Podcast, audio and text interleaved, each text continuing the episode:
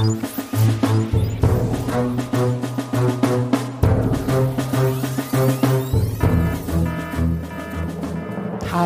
und herzlich willkommen zu einer neuen Folge von Das Universum, dem Podcast, in dem Ruth und Florian über das Universum plaudern. Und wie immer, auch heute wieder mit Florian. Und mit Ruth. Herzlich willkommen. Hallihallo. Zwei. Ja, jetzt haben wir es bald geschafft. Jetzt wird schon richtig spannend, oder? Ja. Und danach fängst an mit den Countdown für die 1000, okay? Oh Gott.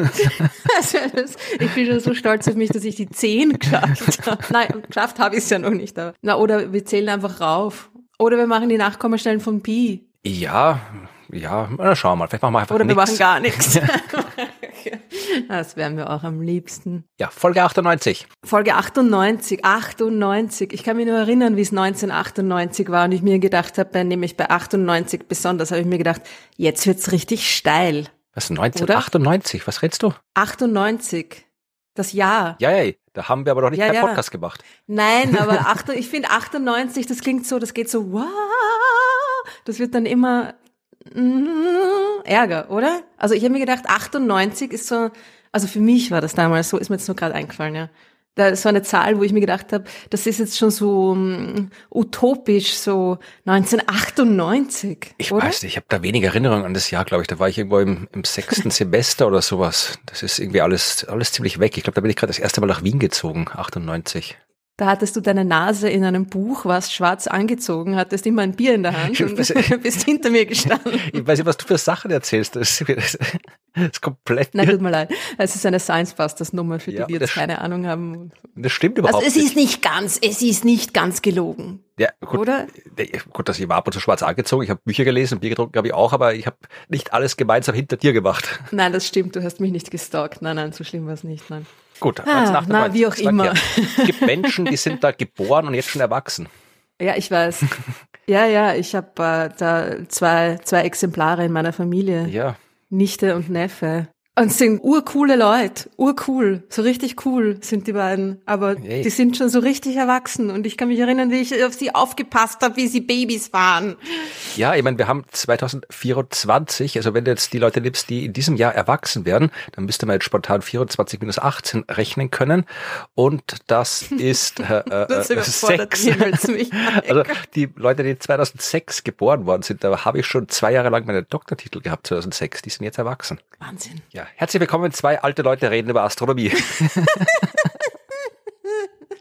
Was soll man machen? Folge 98, Ja. Katastrophe. Ach Gott, naja, auf jeden Fall habe ich mir gedacht zum Thema 98. Ich finde schon, das klingt so irgendwie so spacig, das klingt so, so Science-Fictionig, oder? 98. Ja. Ja, es gab auch eine Serie Space 1999, ist die doch, oder?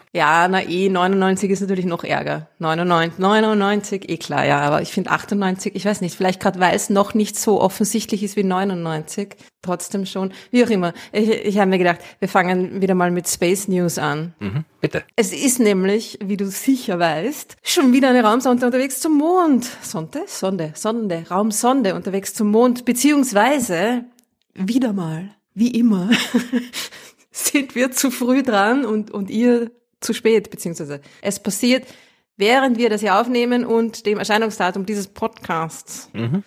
Die Sonde in Intuitive Machines, Intuitive Machines. Wer hat sich den Namen ausgedacht? Sagen klingt auch dubios irgendwie. Ja, es ist total dubios. äh, Nein, es ist nicht dubios. Es ist natürlich wieder mal ein Weltraummilliardär, ist eh klar, einer von der Sorte. Es ist der gleiche, der auch, äh, wie hieß es, Axiom Space Der Kerl, ja. gegründet hat und allerhand andere Weltraumbasierte, Weltraum-connectede Businesses gegründet hat. Aber es ist okay, Intuitive Machines One. Die Mission ist Teil von dem CLIPS, von dem NASA Commercial Lunar Payload Systems. Was war das? Mein Mikrofon War das fällt, eine Gitarre? mein Mikrofonstativ ist gerade vom Schreibtisch abgegangen. Das, ich muss jetzt hier, warte mal, so, ich muss einmal kurz stillhalten. Ich erkläre es kurz, dann repariere ich es. Also ich habe hier so, einen- so, einen- so einen Schwenkarm, der am Schreibtisch festgeschraubt ist und ja, der hat jetzt diesen Moment gewählt, um sich zu lösen. Ich muss ihn jetzt einmal kurz festschrauben, sonst macht es die ganze Zeit hier so Boing. Aber das klingt wie eine Gitarre. Warum klingt das wie eine Gitarre? Ja, da, ist eine da, ist schon eine Feder dran. Ah. So, jetzt müssen wir kurz schauen, wie ich das hier wieder geschraubt kriege. Ging. ah. Ich allem, das ist jetzt so schlecht dran schrauben. Ich muss jetzt den Schreibtisch verschieben, dass ich es wieder dran schrauben kann. So. Das klingt, als hättest du einen Kampf auf Leben und Tod mit einem Kontrabass. Ja, das kann bitte gerne jemand in der, in der KI eingeben und ein entsprechendes Bild zeichnen lassen. Aber ja, äh, ich hoffe, es ist jetzt wieder montiert bis zum Ende dieser Folge. Ja, das äh, ist keine Intuitive Machine, mein Mikrofon. Ist Nein, eine, es ist it's not even a machine, oder? Oder hast du einen, einen sich selbst bewegenden mit ja, Motor jetzt schon. Der hat ausgestattet? sich selbst bewegt gerade, oder dass ich es wollte. Das stimmt, aber es war, glaube ich, eher die Schwerkraft, oder? Ja, oder, weiß ich nicht, schwache Schraube, ich habe keine Ahnung. Wie auch immer. Intuitive Machines. Was wollte ich sagen? Ah ja, das Commercial Lunar Payload Service. Programm der NASA, wo sie eh schon seit einiger Zeit genau das machen, nämlich äh, private Firmen damit beauftragen, ihnen Payloads, also diverse Sachen, Sonden, Geräte, Maschinen, Experimente äh, zum Mond zu befördern, damit sie das quasi nicht selber machen müssen. Und Intuitive Machines ist, ist eine davon und trägt auch einige NASA-Payloads und irgendwie hat ziemlich coole Sachen an Bord und ist überhaupt eine ziemlich coole Maschine, muss ich sagen. Ich wollte erst auch sagen, ah, schon wieder eine von denen und so weiter. Aber ich muss ehrlich zugeben, es ist, es ist schon ziemlich leiernd. Weißt du, was die machen wird? Landen? Ja. Ja, weiß ich nicht. Erstens landen. Nein, also wir ziemlich coole Sachen machen. Aber das Allercoolste, finde ich, ist die Eagle Cam. Die separate Kamera. Die tut Mondadler erforschen. Moon Eagle, no. Sie wird sich wie ein Adler von der Landefähre vor der Landung in etwa 30 Meter Höhe ober der, über der Mondoberfläche in die Lüfte schwingen, in die nicht vorhandenen Mondlüfte wird sie, wird sie katapultiert, wird quasi von dem Hauptlandesystem quasi weggeschleudert und macht einen Film Okay, von dem, was sie sieht. aber die fliegt nicht selbst, die ist rein so ballistisch geworfen.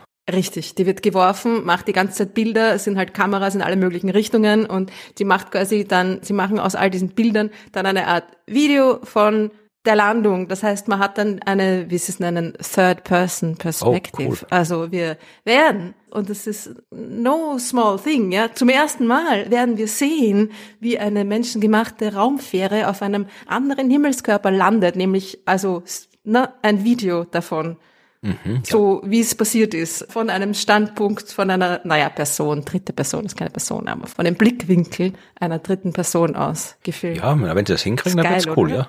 Das hat zwar vermutlich, ich überlege gerade, äh, gut, wissenschaftlichen Wert wird es wahrscheinlich auch irgendwo haben, aber es wird auf jeden Fall beeindruckend werden. Ja, es ist natürlich, ich meine, du siehst einfach genau, was passiert. Du kannst das halt kannst dann von, natürlich die Bilder auch verwenden, um alle möglichen Systeme zu optimieren und so weiter, klar. Ja. Ich meine, sie hat auch tatsächlich einige wissenschaftliche Experimente an Bord, die Sonde. Also es ist nicht nur, es ist, geht natürlich hauptsächlich um wieder mal äh, Technology Demonstration und so. Ne? Es geht schon hauptsächlich um zeigen, dass es geht.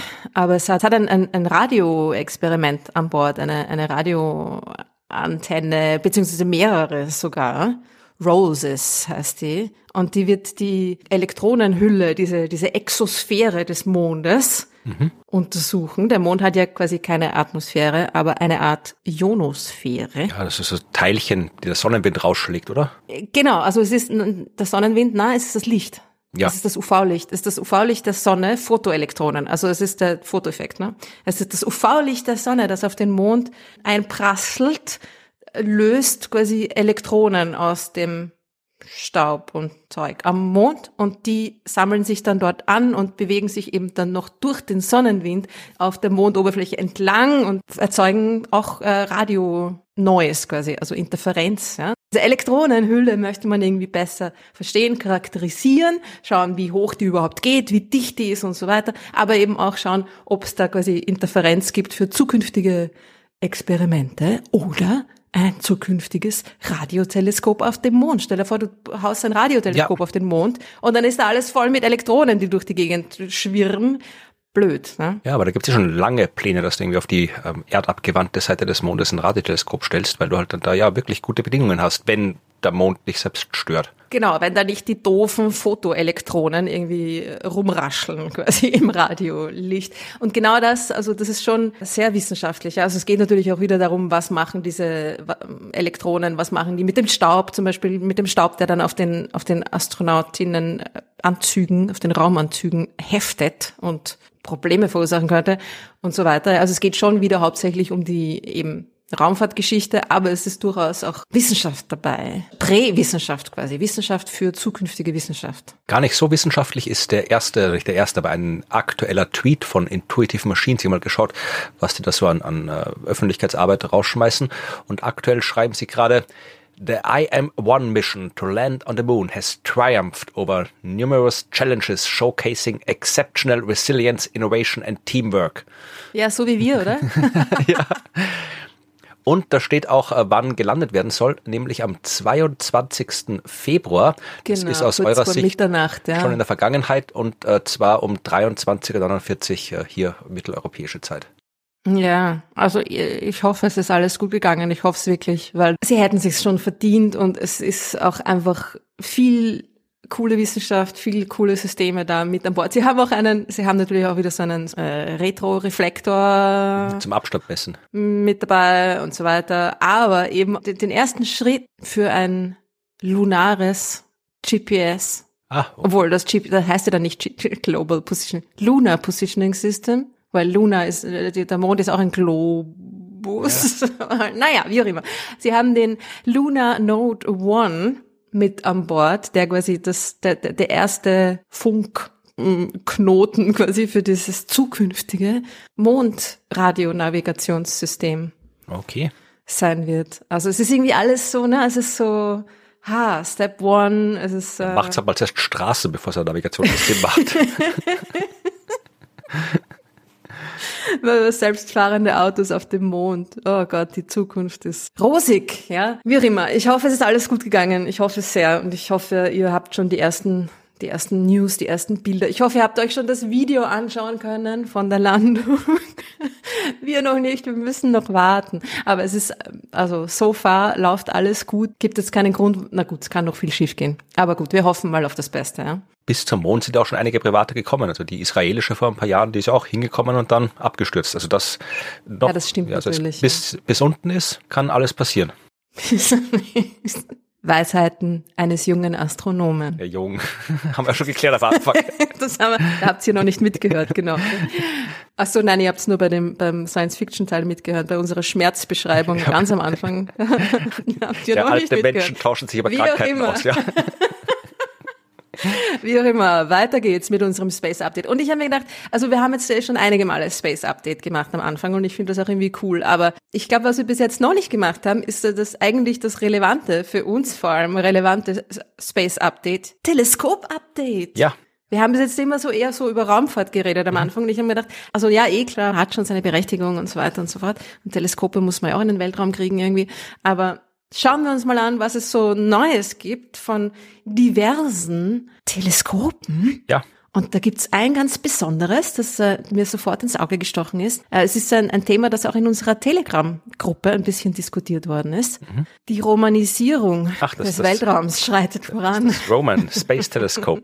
Yes, das Nancy Grace Roman Space Telescope, das niemand mehr Nancy Grace Roman Space Telescope, sondern einfach nur mehr Roman Telescope ich glaube, wir haben schon mal in einer Folge drüber geredet, aber ich habe es dann rausgeschnitten, weil irgendwie ich zu konfus davon erzählt habe, weil es nicht vorbereitet war oder irgendwie so. Ja, wenn der Theoretiker von einem Teleskop erzählt, naja gut, wie auch immer. Es ist äh, ein cooles Ding und es ist noch einige Jährchen hin, bis es soweit ist. Der soll ja im 2027, soll im Jahr 2027 ge gelauncht werden. Also wir haben noch ein paar Jährchen. Aber es gibt immer wieder Updates und ich habe ja, ich habe mich natürlich äh, da gleich für die für den Science Newsletter angemeldet und da kriege ich immer jetzt die Updates. What's new with Roman? Und es gibt eine Roman Science Conference. How Roman observations will confront theory. Oh, warte mal, ich muss dich kurz unterbrechen. Ich habe gerade die ja? Homepage aufgemacht Ui, und da gibt's ein, ein so ein Retro-Computerspiel, wo du mit dem Teleskop durchs Weltall fliegen kannst. Und ich weiß nicht, kann ich da schießen? Ich muss auf jeden Fall in Galaxien ausweichen. Ich habe noch nicht rausgefunden, wie ich hier schießen kann. Aber es erinnert so an, an, an Space Invaders. Oh, da kommt ein großes grünes Ding. Ähm, Rogue Exoplanets. Ich habe überall, ich, muss, ich, muss ich die fangen? Ich habe mal die anderen nicht durchgelesen. Äh, ja, okay. Äh, mach wieder weiter. Äh, Ich wollte Jetzt haben wir den Florian verloren. ja, also es ist äh, die, die Homepage ist, wie man immer von der NASA erwarten kann, äh, hervorragend gemacht, super Outreach-Sachen. Und äh, dieses Spiel heißt Roman Space Observer Game. Das ist wirklich so schön retro-mäßig gemacht, so wie man es damals noch, äh, ich als Kind, äh, an diesen großen Arcade-Automaten, die in den Gasthäusern rumgestanden sind, so gespielt habe. Ungefähr so schaut es aus. Macht auch so Geräusche? Tut's Ja, ja. piepsen? Ja, das ist nicht so, genau, du hast die Musik jetzt nicht gehört, weil die war nur in meinem Kopfhörer. Aber äh, das ist Ja, genau. also sagt, die war nur in meinem Kopf. nein, nein, die war äh, genau so, wie man sich bei diesen alten äh, 8-Bit-Computerspielen von früher vorstellt. Also sehr schön gemacht. Äh, verlink's in den Shownotes. Aber ich wollte nicht Computerspiele spielen, sondern du wolltest von der Es Wissenschaft passt reden. eigentlich ganz gut. Es passt ganz gut, weil das Teleskop selber ist ja auch ziemlich retro. Kennst du die Geschichte, wie es dazu kam? Ich glaube schon, aber erzähl du sie. Das ist eine, ein, es ist ein Second-Hand-Teleskop von der NRO. es ist so lustig vom, vom Geheimdienst quasi. Es ist ein quasi übrig gebliebenes Teleskop. Das war schon in den Nullerjahren, glaube ich, irgendwie. Also es ist schon richtig alt eigentlich. Und sie haben natürlich auch einen Großteil von diesem, von diesem Teleskop quasi neu gebaut. Ja, klar, die Instrumente sind alle neu. Aber zumindest quasi die, die, die Hauptstruktur, der Hauptspiegel und so weiter ist von diesem alten, naja, äh, Überwachungs-, er Erdüberwachungsteleskop. Also es war nie in, in Funktion, aber es war als solches geplant.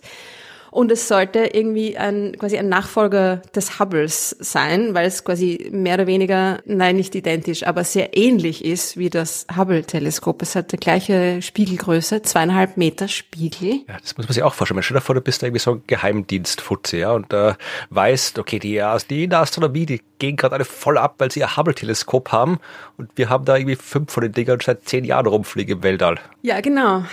Und in dem Fall war das auch nur, wir hatten geplant, da ein Projekt durchzuführen. Aus dem Projekt ist aber nichts geworden. Und dann war, ich stelle mir das irgendwie so vor, ich weiß nicht, wie es passiert ist, aber ich stelle mir so vor, dass da halt dann irgendwie so ein Typ, der von beiden Seiten irgendwie Ahnung hat, bei irgendeinem Meeting dabei war und dann sagen die, sagen die Astronomen so, Hubble schon leiwand, ja, so 2010 rum, Hubble oder ein bisschen davor, Hubble schon leiwand, aber es hat einfach keine gescheite Infrarotkamera, also, ja, immer, was man bräuchte, wäre ein Teleskop wie Hubble mit einem riesigen Gesichtsfeld, dass man ganz viel auf einmal irgendwie reinkriegt und also die gleiche Sensitivität, aber halt einfach riesengroß und Infrarot. Das wäre echt, was man bräuchte. Aber das, ich meine, da ist ja einfach echt kein Geld da, oder? Und dann der Typ irgendwie so,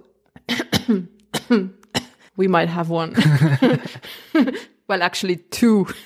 es sind nämlich zwei, ne? Von der Sorte gibt's zwei. Eins davon wird jetzt das Nancy Grace Roman Space Teleskop werden, wird dazu umgebaut. Und das zweite ist, glaube ich, das habe ich schon länger nicht mehr geschaut, aber immer noch zu haben für eure Projekte. Naja, na. also ist die einzige Auflage, die es gibt, ist, dass man es nicht für Erdbeobachtungen verwenden darf. nicht zurückschauen. Don't look back. Ja. Gab da mal irgendwie einen Plan, das für den Mars zu verwenden, als Ersatz für den Mars Reconnaissance Orbiter? Na gut, so ein Hubble-Teleskop, das aus dem Orbit auf den Mars Ja. schaut, das wäre sicher cool, ja. ja, ja. Aber gut, Nancy Grace Roman. Sensitivität von Hubble, 100 Mal das Gesichtsfeld von Hubble, 100 Mal so groß das Bild, ja? Also mehr als der Vollmond. Ja, In einem Shot, ja? Ein Bild von Hubble größer als der Vollmond. Das ist, ich meine, ich, ich weiß schon, ihr werdet euch jetzt wahrscheinlich denken, ja cool, aber das ist, das ist nicht nur ja cool, das ist einfach der Hammer. Und das ist genau, es ist die logische Konsequenz, what's next, ja. Du hast zuerst hast Hubble, dann hast, dann hast James Webb, ja. Noch genauer, noch detaillierter, noch besser, noch tiefer, noch kleiner quasi irgendwie. Und jetzt kommt das Ganze ausgedehnt, ja. Und jetzt kommt das Ganze wide. das ist so, also vielleicht vergleichbar vielleicht damit, dass du bis jetzt quasi durch das Schlüsselloch geschaut hast und jetzt machst die Tür auf. Jetzt macht mal einfach die Tür auf. Ja. Also es dauert noch, wenn alles gut geht, naja, dreieinhalb Jahre. Ist auch nicht so viel. Nein, das geht noch. Kann man, kann man noch warten. Da bist du da schon 50? Nein, noch nicht. Drei, in drei Jahren, also ich bin 2027 werde ich 50. Ja, aber nach Plan im Mai soll es äh, Ja, gelockt da habe ich noch obwohl zwei Monate Zeit. Eben. Ich wollte gerade sagen, außerdem, was die not earlier than. Unwahrscheinlich, dass das Datum hält.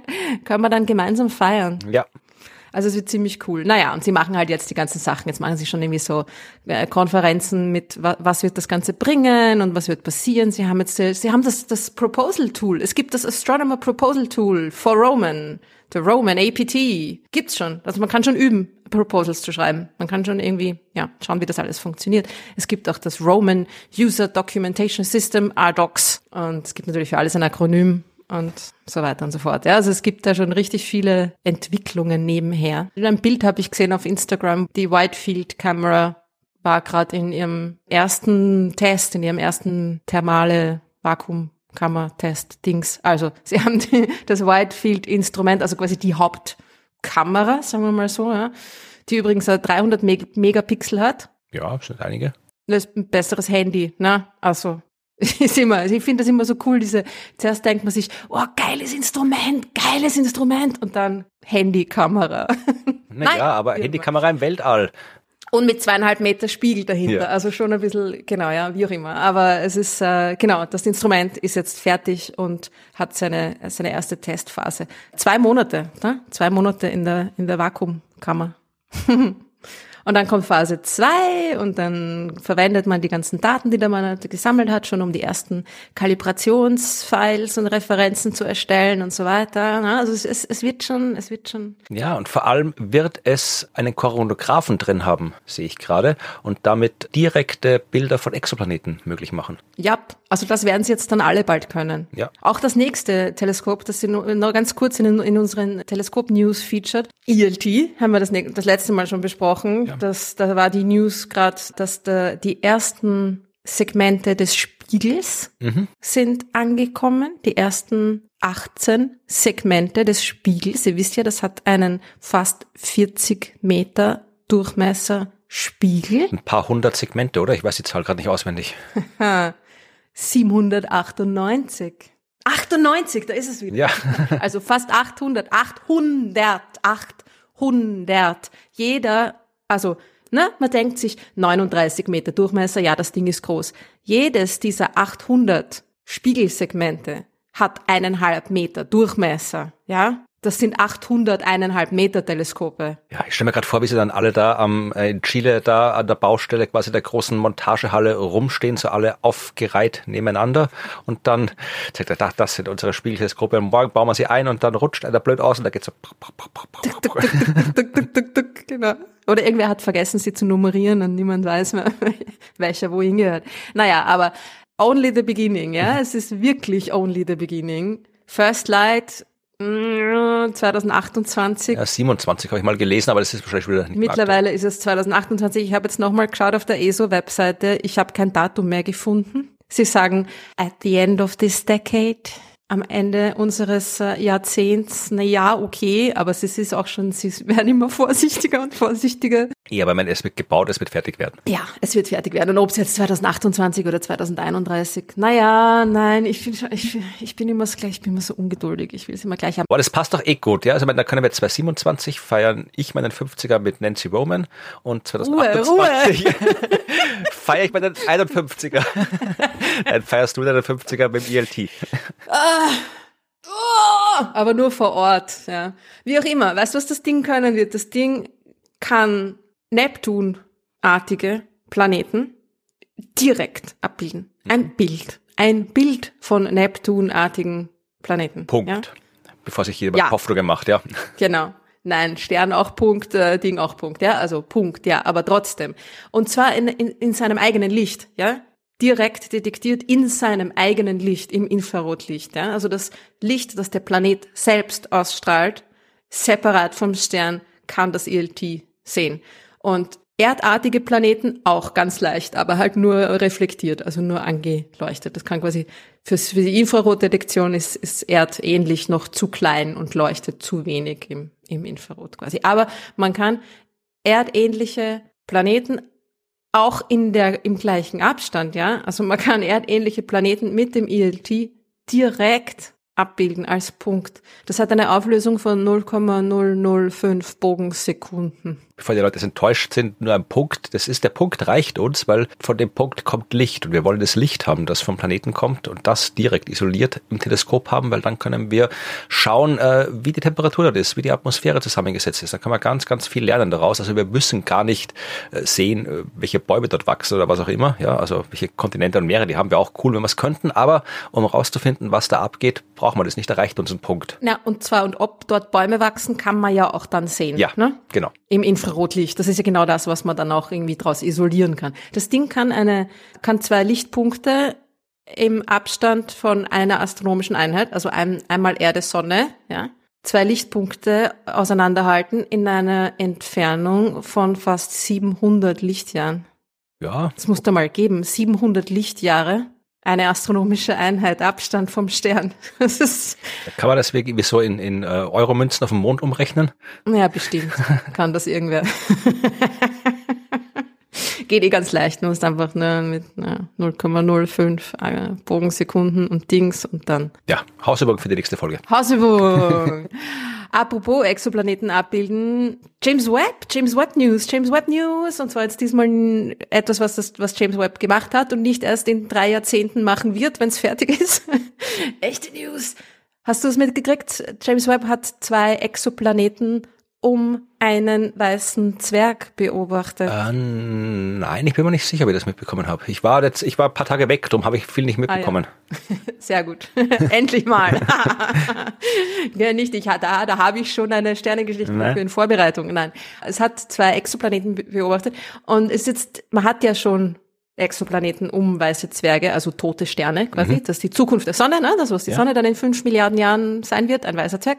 Kleines, kompaktes, vor sich hin glimmendes Ding. Und man hat schon Exoplaneten um weiße Zwerge entdeckt. Die sind aber eher so, dass sie wahrscheinlich erst nachher entstanden sind. Die sind wahrscheinlich erst nach der Explosion quasi aus dem Material, das sich da um diesen weißen Zwerg dann ansammelt, aus dieser tote Sternscheibe entstanden. Bei diesen beiden Exoplaneten ist es anders. Das sind nämlich so Jupiter-Saturn-artig. Jupiter im Sinne der Masse und Saturnartig im Sinne ihres Abstands von dem Stern. Ja, in ungefähr, was ich habe mir sogar aufgeschrieben, 11 in 11 und 35 astronomischen Einheiten Abstand von, von dem weißen Zwerg. Das ist Saturn und äh, Neptun Und grob. jenseits, bisschen jenseits von Neptun, genau, ja. Und von der Masse her Jupiterartig. Aber generell, also jetzt mal ganz grob, Sonnensystemartig. Ja? Das ist so, so die großen Gasplaneten in unserem Sonnensystem von der Masse und ihrer Entfernung her vom weißen Zwerg. Also das ist quasi ein potenzielles Zukunftsszenario von unserem Sonnensystem. Und das ist schon, ist schon auch cool, ja. Und die sind eben, wie gesagt, direkt beobachtet worden. Die sind direkt, also im Infrarot, in ihrem eigenen Infrarotlicht beobachtet worden von, von James Webb. Und, ist nicht das einzige, ist noch cooler, es wird cooler, es wird cooler. Sie haben einen Infrarot-Exzess.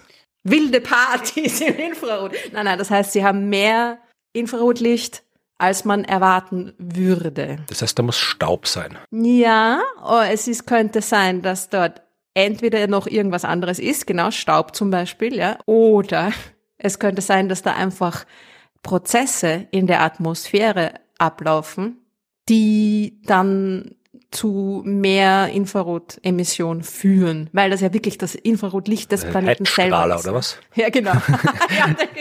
ja, die ganzen Bars dort haben alle diese Orgenherzstrahler. diese. Erkältungslampen.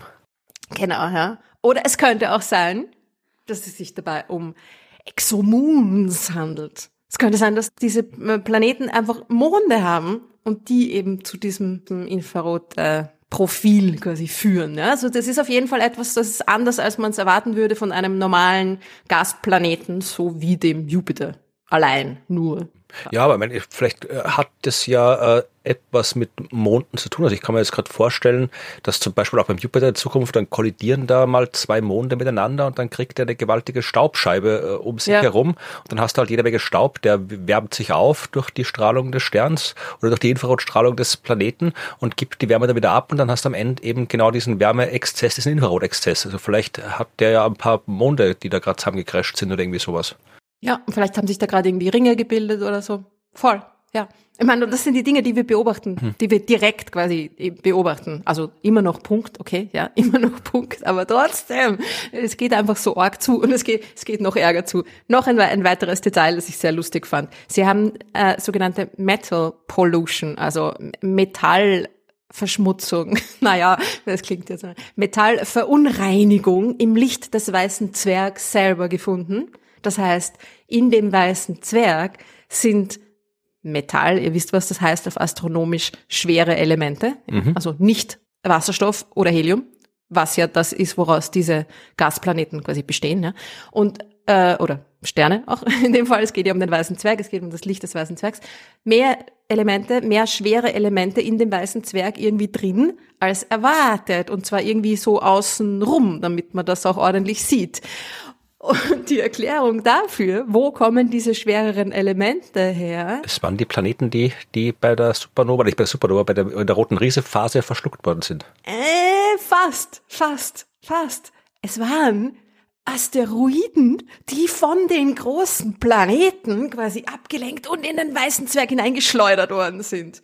Tschagga, nimm das. Ja, also sowas habe ich schon ein paar Mal gehört, äh, äh, diese Arbeit, wo man äh, bei weißen Zwergen eben diese Metalle, diese Metallverschmutzung äh, beobachtet hat und dann eben gesagt hat, okay, das muss halt irgendwie etwas gewesen sein, was halt entweder, wenn du sagst, über Asteroiden kommt oder es waren halt so nahe Planeten, sowas wie bei uns der Merkur zum Beispiel, der dann halt dann, äh, oder die Venus, die Erde, die halt dann irgendwann durch die Ausdehnung, die der weißen Zwergphase ja vorausgeht, zuerst dehnt der Stern sich ja aus zum roten Riesen und dann bleibt der weiße Zwerg übrig und da können dann nahe Planeten Orbits instabil werden, die kollidieren dann vielleicht, die fallen dann drauf oder sowas und das verschmutzt dann den weißen Netzwerk oder im Asteroiden, das stimmt auch, ja. Aber dass das Webb-Teleskop das jetzt auch schon so schnell so gut kann, ist auch wunderbar. Bis jetzt war das alles immer sehr, sehr schwer, sowas beim weißen Zwerg nachzuweisen. Aber das hat man wirklich, ich habe das, mir war das neu, das hat man wirklich schon beobachtet, öfter mal. Ich habe sowas mal vor langer Zeit ah. in meinem Blog geschrieben. Ah, glaube ich. Also ich glaube, ich weiß okay. es nicht schon, ich weiß nicht mehr genau. Nein, nein, nee, kein, Ein weißer schon, Zwerg zerstört ja. einen Planeten, habe ich geschrieben. Ah. Im April 2015. Solche Sachen hat man anscheinend schon äh, untersucht, ja.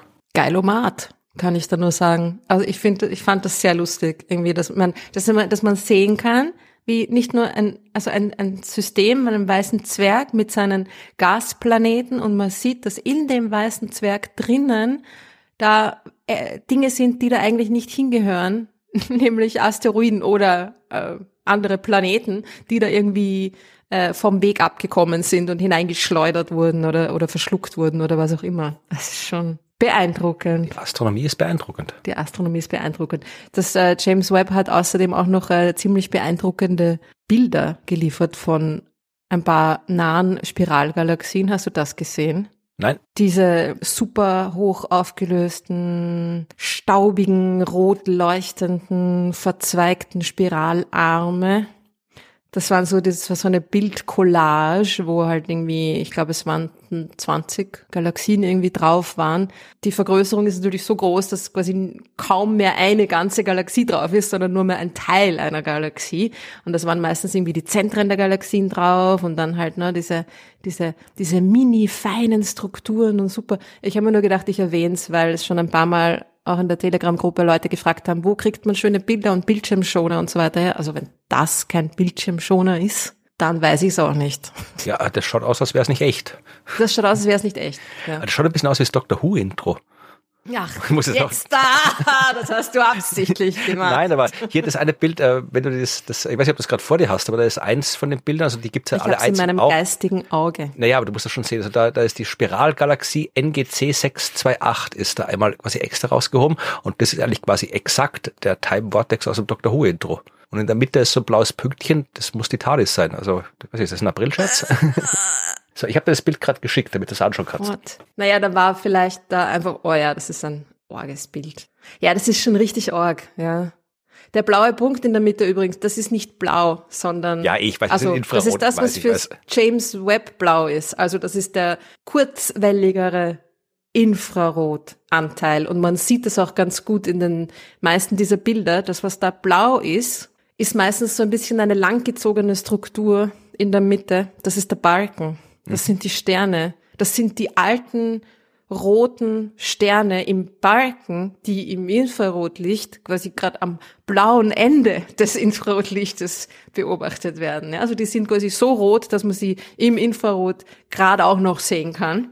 Und drum erscheinen diese, diese zentralen Strukturen dieser Galaxien so bläulich. Ja? Und die hellen Punkte in der Mitte, vor allem wenn man dann auch noch so diese typischen Spikes, diese Sternzacken sieht, das sind die schwarzen Löcher. Das sind die supermassereichen schwarzen Löcher. Also wenn das Ding einen aktiven Galaxienkern, ein, ein schwarzes Loch, ein aktives, verschluckendes, Material verschluckendes schwarzes Loch in seinem Zentrum hat, dann sieht man das quasi als sternartige, also punktförmige Quelle. Ne? Also es sind die, die Galaxienkerne in der Mitte und äh, die alten Sterne und dann diese super feinen Strukturen.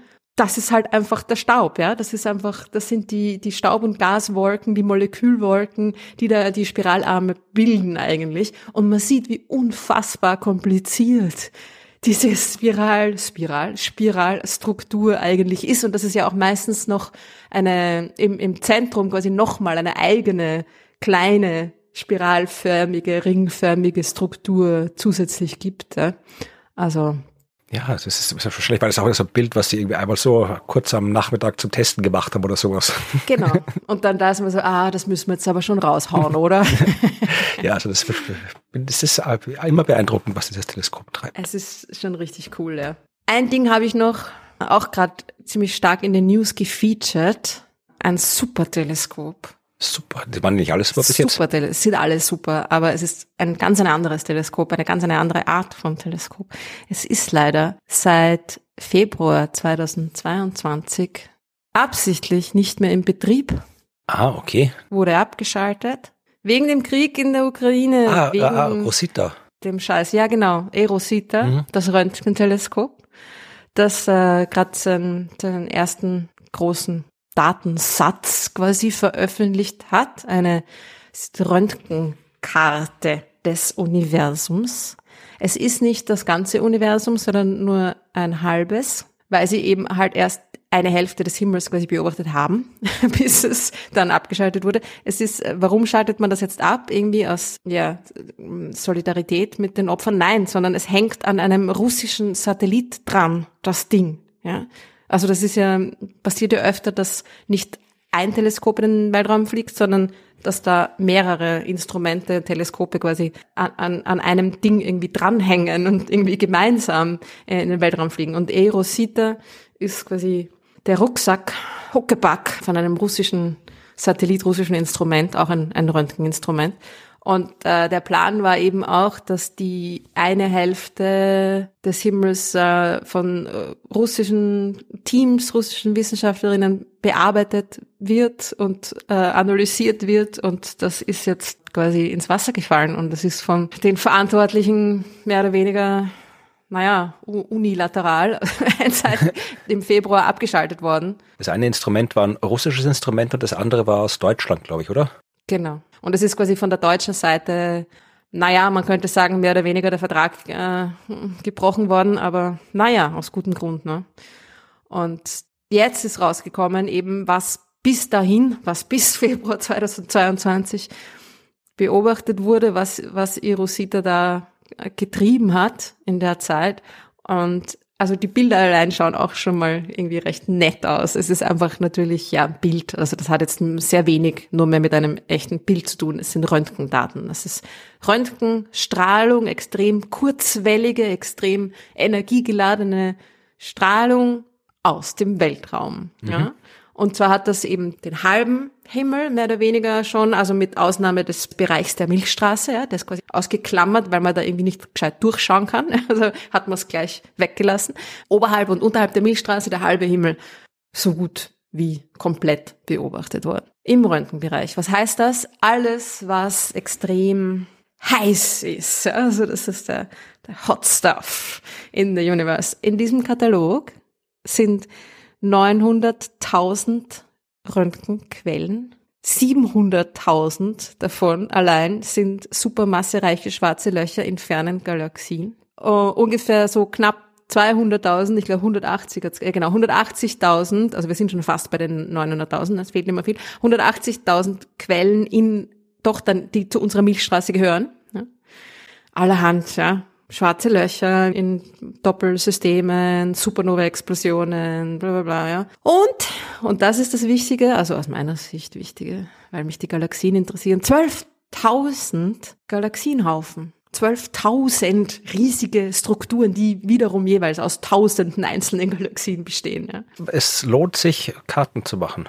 ja, es ist irgendwie schon, man ist manchmal so ein bisschen, mittlerweile schon so ein bisschen overwhelmed von all den Daten, die einem da irgendwie um die Ohren geschmissen werden, oder? Ja, aber eh, aber drum ist halt, um das jetzt mal positiv äh, zu drehen, ist unser Job umso wichtiger, weil äh, es braucht dann, je mehr Daten es gibt, desto mehr Leute braucht es, die diese Daten dann auch erklären, vermitteln, in einen Kontext stellen. Ja.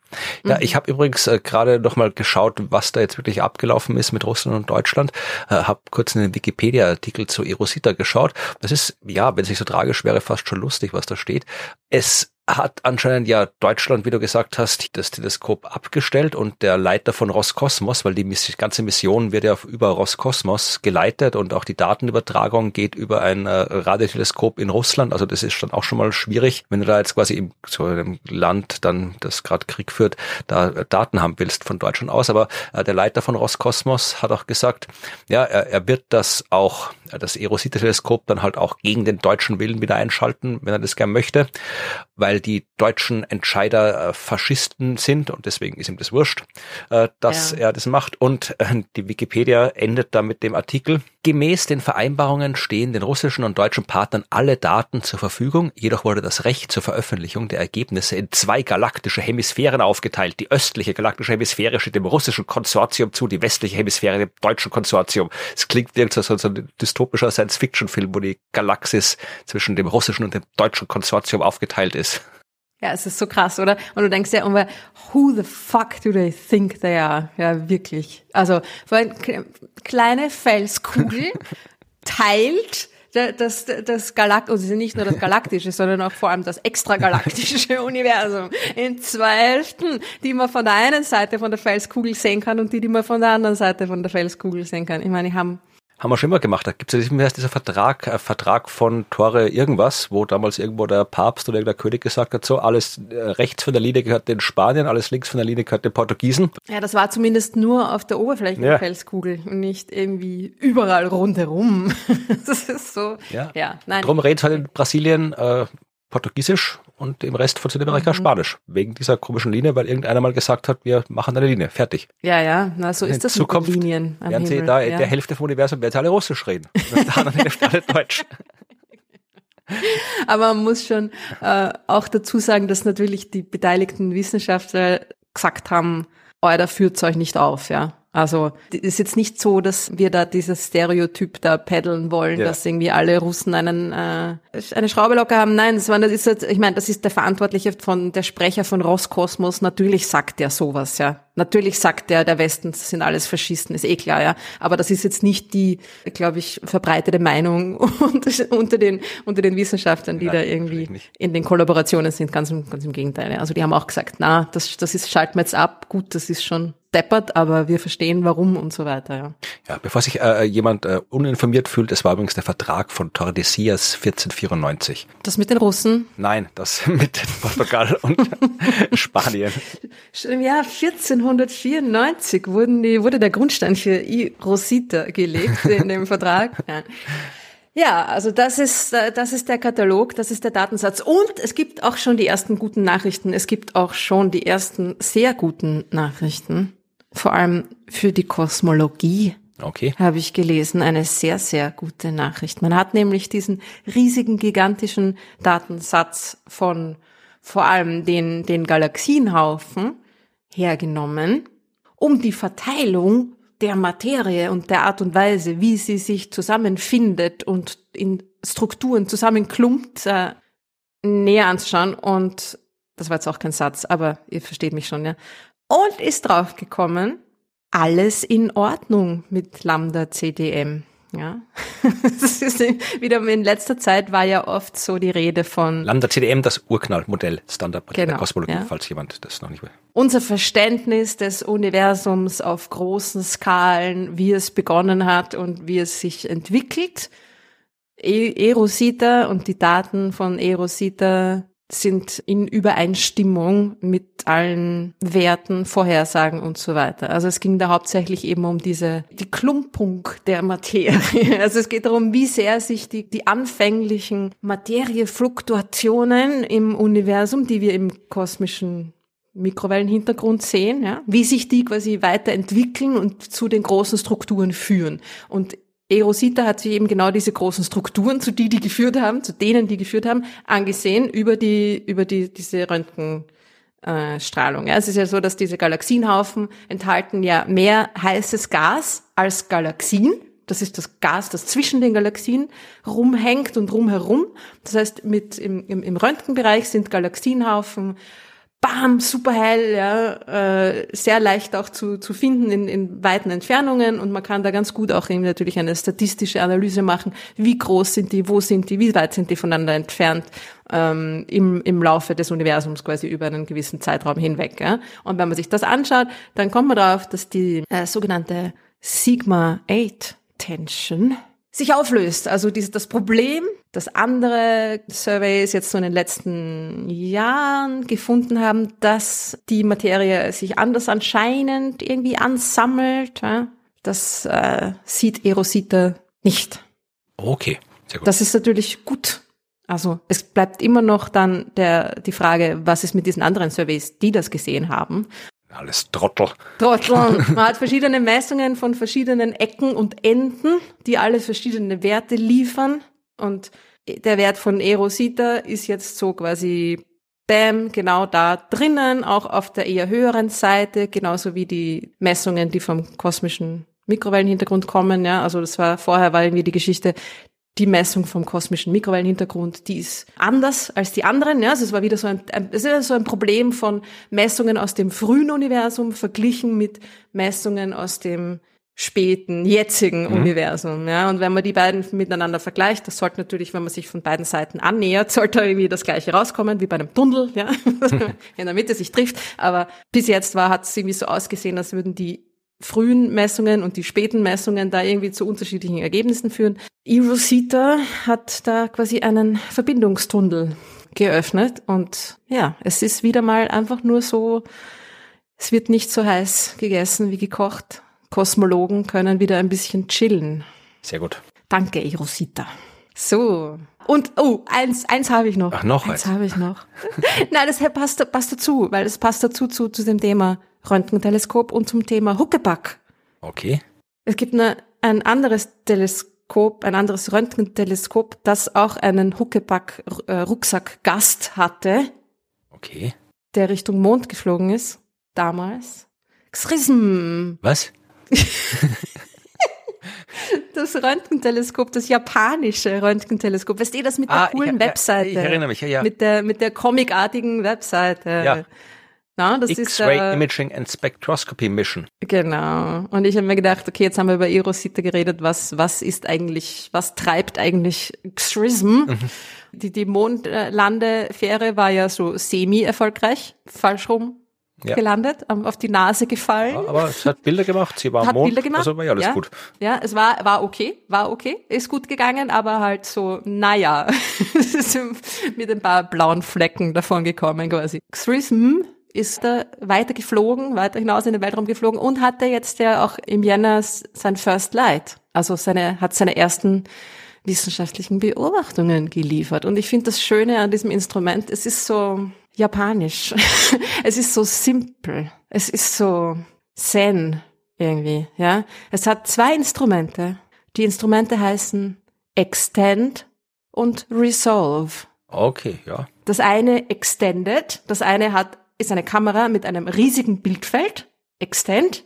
Das hat also First Light gehabt und hat ein wunderschönes Bild, eben auch von einem Galaxienhaufen, von dem, von dem heißen Gas im Galaxienhaufen gemacht. Und das war halt auch so, was die ein Shot, mit einem Shot kriege ich den ganzen Galaxienhaufen und das ganze heiße Gas drauf, wegen dem riesigen Bildfeld und super Qualität und alles hat cool ausgeschaut. Ne? Das zweite, Resolve, ist ein Spektrograph. Ja, der löst auf. Weil der löst auf, genau. der, eine, der eine ist groß, der andere fein. Ne? Extend, resolve. Das ist so, ha, ich weiß, ich finde das total irgendwie so hm, beruhigend. Da kann, ich kann da fast irgendwie so entspannen, wenn ich mir denke, extend and resolve. und resolve hat auch sein First Light Bild, Bild, das ist natürlich ein Spektrum, ja, geliefert und zwar ein, ein Röntgenspektrum von einem Supernova Überrest, wo man halt dann sieht, was da in dem heißen Gas drinnen ist und la la la. Ja. Da kannst du dir merken für dein kommendes Buch Yoga mit Astronomie. Extend and resolve. Gut, jetzt bin ich bin jetzt ich bin entspannt. Ich bin Okay. entspannt. Ich bin ich bin bereit für die Hauptgeschichte. Was mit dir? Ja, mir bleibt nichts anderes übrig, oder? Stimmt. ich weiß nicht, ob ihr es gelesen habt oder gehört habt. Es war eine Nachricht, die hauptsächlich im englischen News, Space News Bereich ihre Runde gemacht haben.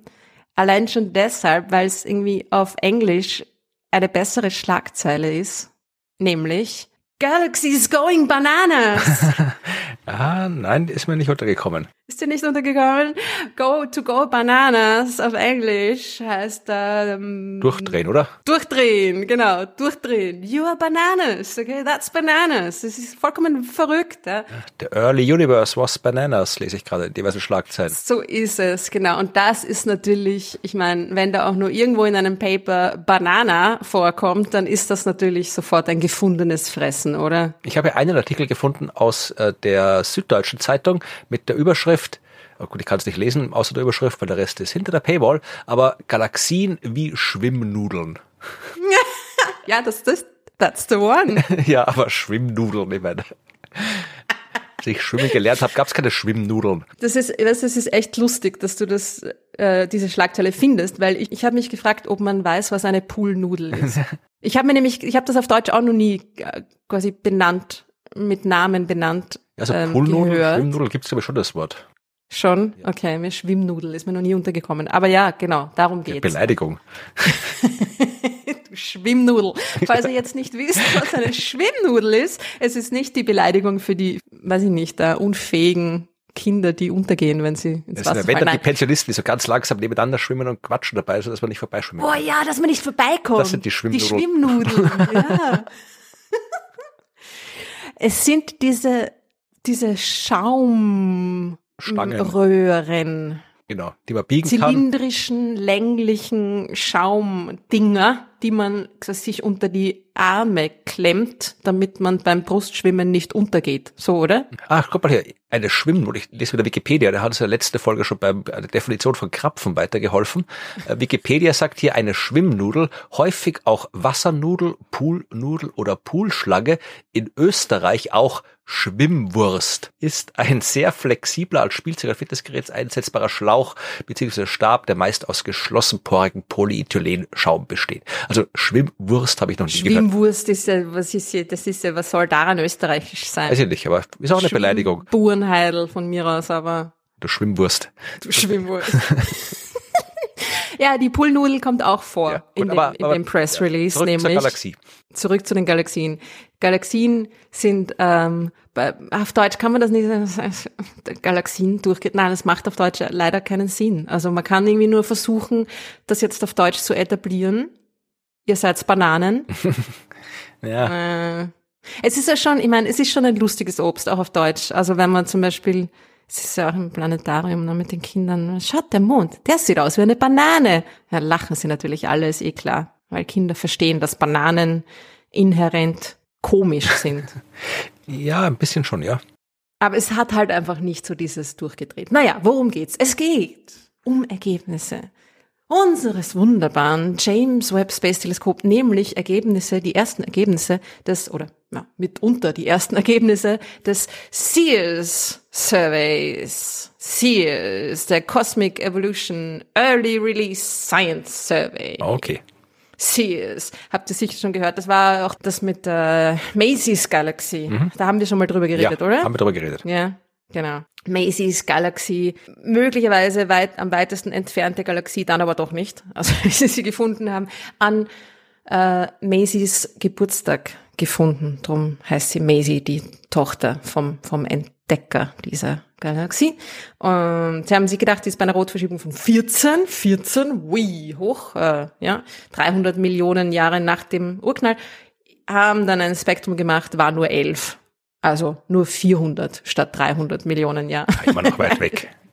Immer noch weit weg, aber ist jetzt nicht mehr so die, die früheste Ding und so. Nein, aber das war quasi einer der ersten Resultate des Sears Surveys. Und jetzt? Was, was haben, was haben die Sears? Ich glaube, es soll Sears von, also die, See, die Seher, ne? Es sollen die Seher sein. Was haben die Seher diesmal gesehen? Ja, Bananen offensichtlich. Bananas in Outer Space.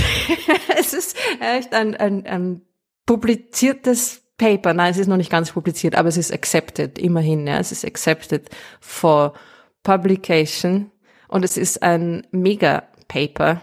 Also, wenn man sich das Paper anschaut, es sind irgendwie, also die ersten zwei Seiten sind nur Leute und ihre Institute. 56 Autoren, ich habe sie gezählt, mir war Fahrt. Und 51 Affiliations. Jo, also naja, das sind halt die ganzen Leute, die bei der Entwicklung der Instrumente vielleicht auch noch dabei waren, irgendwie Instrument Scientists zumindest, oder halt die, die, die, die, die das Proposal entwickelt haben für diesen Survey und so weiter und so fort. Aber niemand aus Österreich hier. Das Institute of Space Science and Astronomy aus Malta ist dabei, aber Österreich nicht. Ja, kein Kommentar.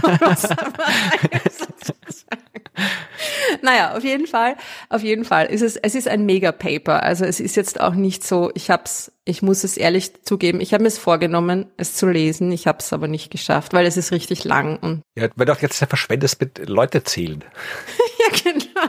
Ich weiß nicht, bei den Affiliations stand, das hat immer, also da stehen dann immer die, die als Fußnoten die Zahlen und da steht halt dann bei 51 und dann haben wir gedacht, ja, aber wie viele Autoren sind das jetzt? Und dann habe ich sie tatsächlich abzählen müssen. Wie auch immer, es geht nicht um meine Besessenheit mit Zahlen, sondern um die Ergebnisse dieses Papers. Und es ist nicht so leicht zum Lesen, aber es hat ein paar coole Bilder drinnen. Macht es so wie ich, lest nicht, sondern schaut euch nur die schönen Bilder an. Vor allem sind halt auch einige von diesen Galaxien äh, abgebildet. Es geht natürlich um die Form von Galaxien im frühen Universum. Das ist das, was der Sears Survey sich anschaut. Ja? Die, die frühesten Galaxien in unserem frühen, jungen Baby-Universum. Und wir wollen natürlich alle wissen, wie sind die? Wie haben die ausgeschaut? Wie, wie ist es da damals zugegangen? Wie ist es bei der Bildung dieser ersten Galaxien irgendwie zugegangen? Und äh, wenn man die Form von Galaxien kennt, dann weiß man bis zu einem gewissen Grad einfach halt auch, was da gerade passiert, Ja. was da passiert ist, wie die Dinge quasi sich entwickeln. Und darum ist die Form von Galaxien noch dazu etwas, was quasi halbwegs leicht zu messen ist, weil man es halt einfach ganz gut sehen kann im Bild. Also Im Gegensatz zu Zusammensetzung und so weiter, das ist alles immer viel komplizierter. Aber die Form von Galaxien ist etwas, was erstens halbwegs leicht zu messen ist. Es hat seine, hat seine Tücken, hat seine Tücken, ja, aber es ist halbwegs leicht zu messen. Und es sagt eigentlich dafür, dass es doch recht leicht zu messen ist, sehr viel aus über die Entwicklung dieser Galaxien. Und was haben wir gesehen? Haben wir bananenförmige Galaxien gesehen? Nein. es ist nicht ganz so einfach. Nein, es geht nicht darum, dass die Galaxien selber bananenförmig sind. Das wäre tatsächlich ein bisschen seltsam. Ja, ich überlege gerade die ganze Zeit, ob es da irgendwie, wie das, ob das irgendwie dynamisch funktionieren könnte, aber mir wäre jetzt nichts eingefallen, wie du eine Nein. bananenförmige Galaxie hinkriegst. Das Einzige, was mir einfällt, wie du eine bananenförmige Galaxie, die eine okay, wie du eine Galaxie hinkriegst, die bananenförmig aussieht, zumindest in Projektion, weil man sieht das ja alles immer nur in Projektion. Ja? Das ist, man sieht ja nicht, wie die wirklich ausschauen, 3D, sondern nur 2D. Ist, wenn zwei Galaxien miteinander zusammenstoßen Ja, okay, gut, dann geht und das, du ja. kurzfristig sowas Gebogenes irgendwie Ja. kriegst. Aber sogar das, sogar das schwierig. Ja, also sogar in dem Fall wirklich bananenförmige Galaxie schwer zu kriegen. Nein, es geht fast ein bisschen so wie bei unserer Freundin, naja, Ex-Freundin, der Gaia Sausage, der Gaia Wurst-Galaxie, die sich die Milchstraße einverleibt hat vor acht Milliarden Jahren.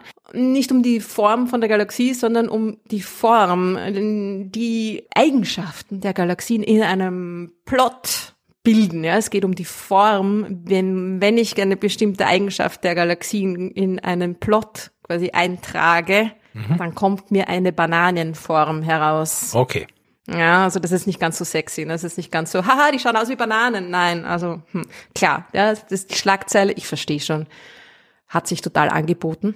Aber es sind leider nicht die Galaxien selber bananenförmig, sondern wenn ich mir anschaue, wie ihre Axis Ratio, oh Gott, Achsenverhältnis, okay, das Verhältnis von wie hoch gegenüber wie breit sie sind. Wenn sie Kugeln wären, dann wäre das eins, das Verhältnis. Und je Genau. äh, weiter weg es von eins ist, desto ja, unförmiger sind die Dinger. Genau. Also unförmig, naja, sie werden länglich. Ja, Ne? meine ich ja, ja. Also wenn ich eine Galaxie habe, die ein hohes Achsenverhältnis hat, also es geht um darum, die kleine durch die große Achse. Ja, und wenn das Ding rund ist, dann sind die beiden gleich, dann kriege ich eins.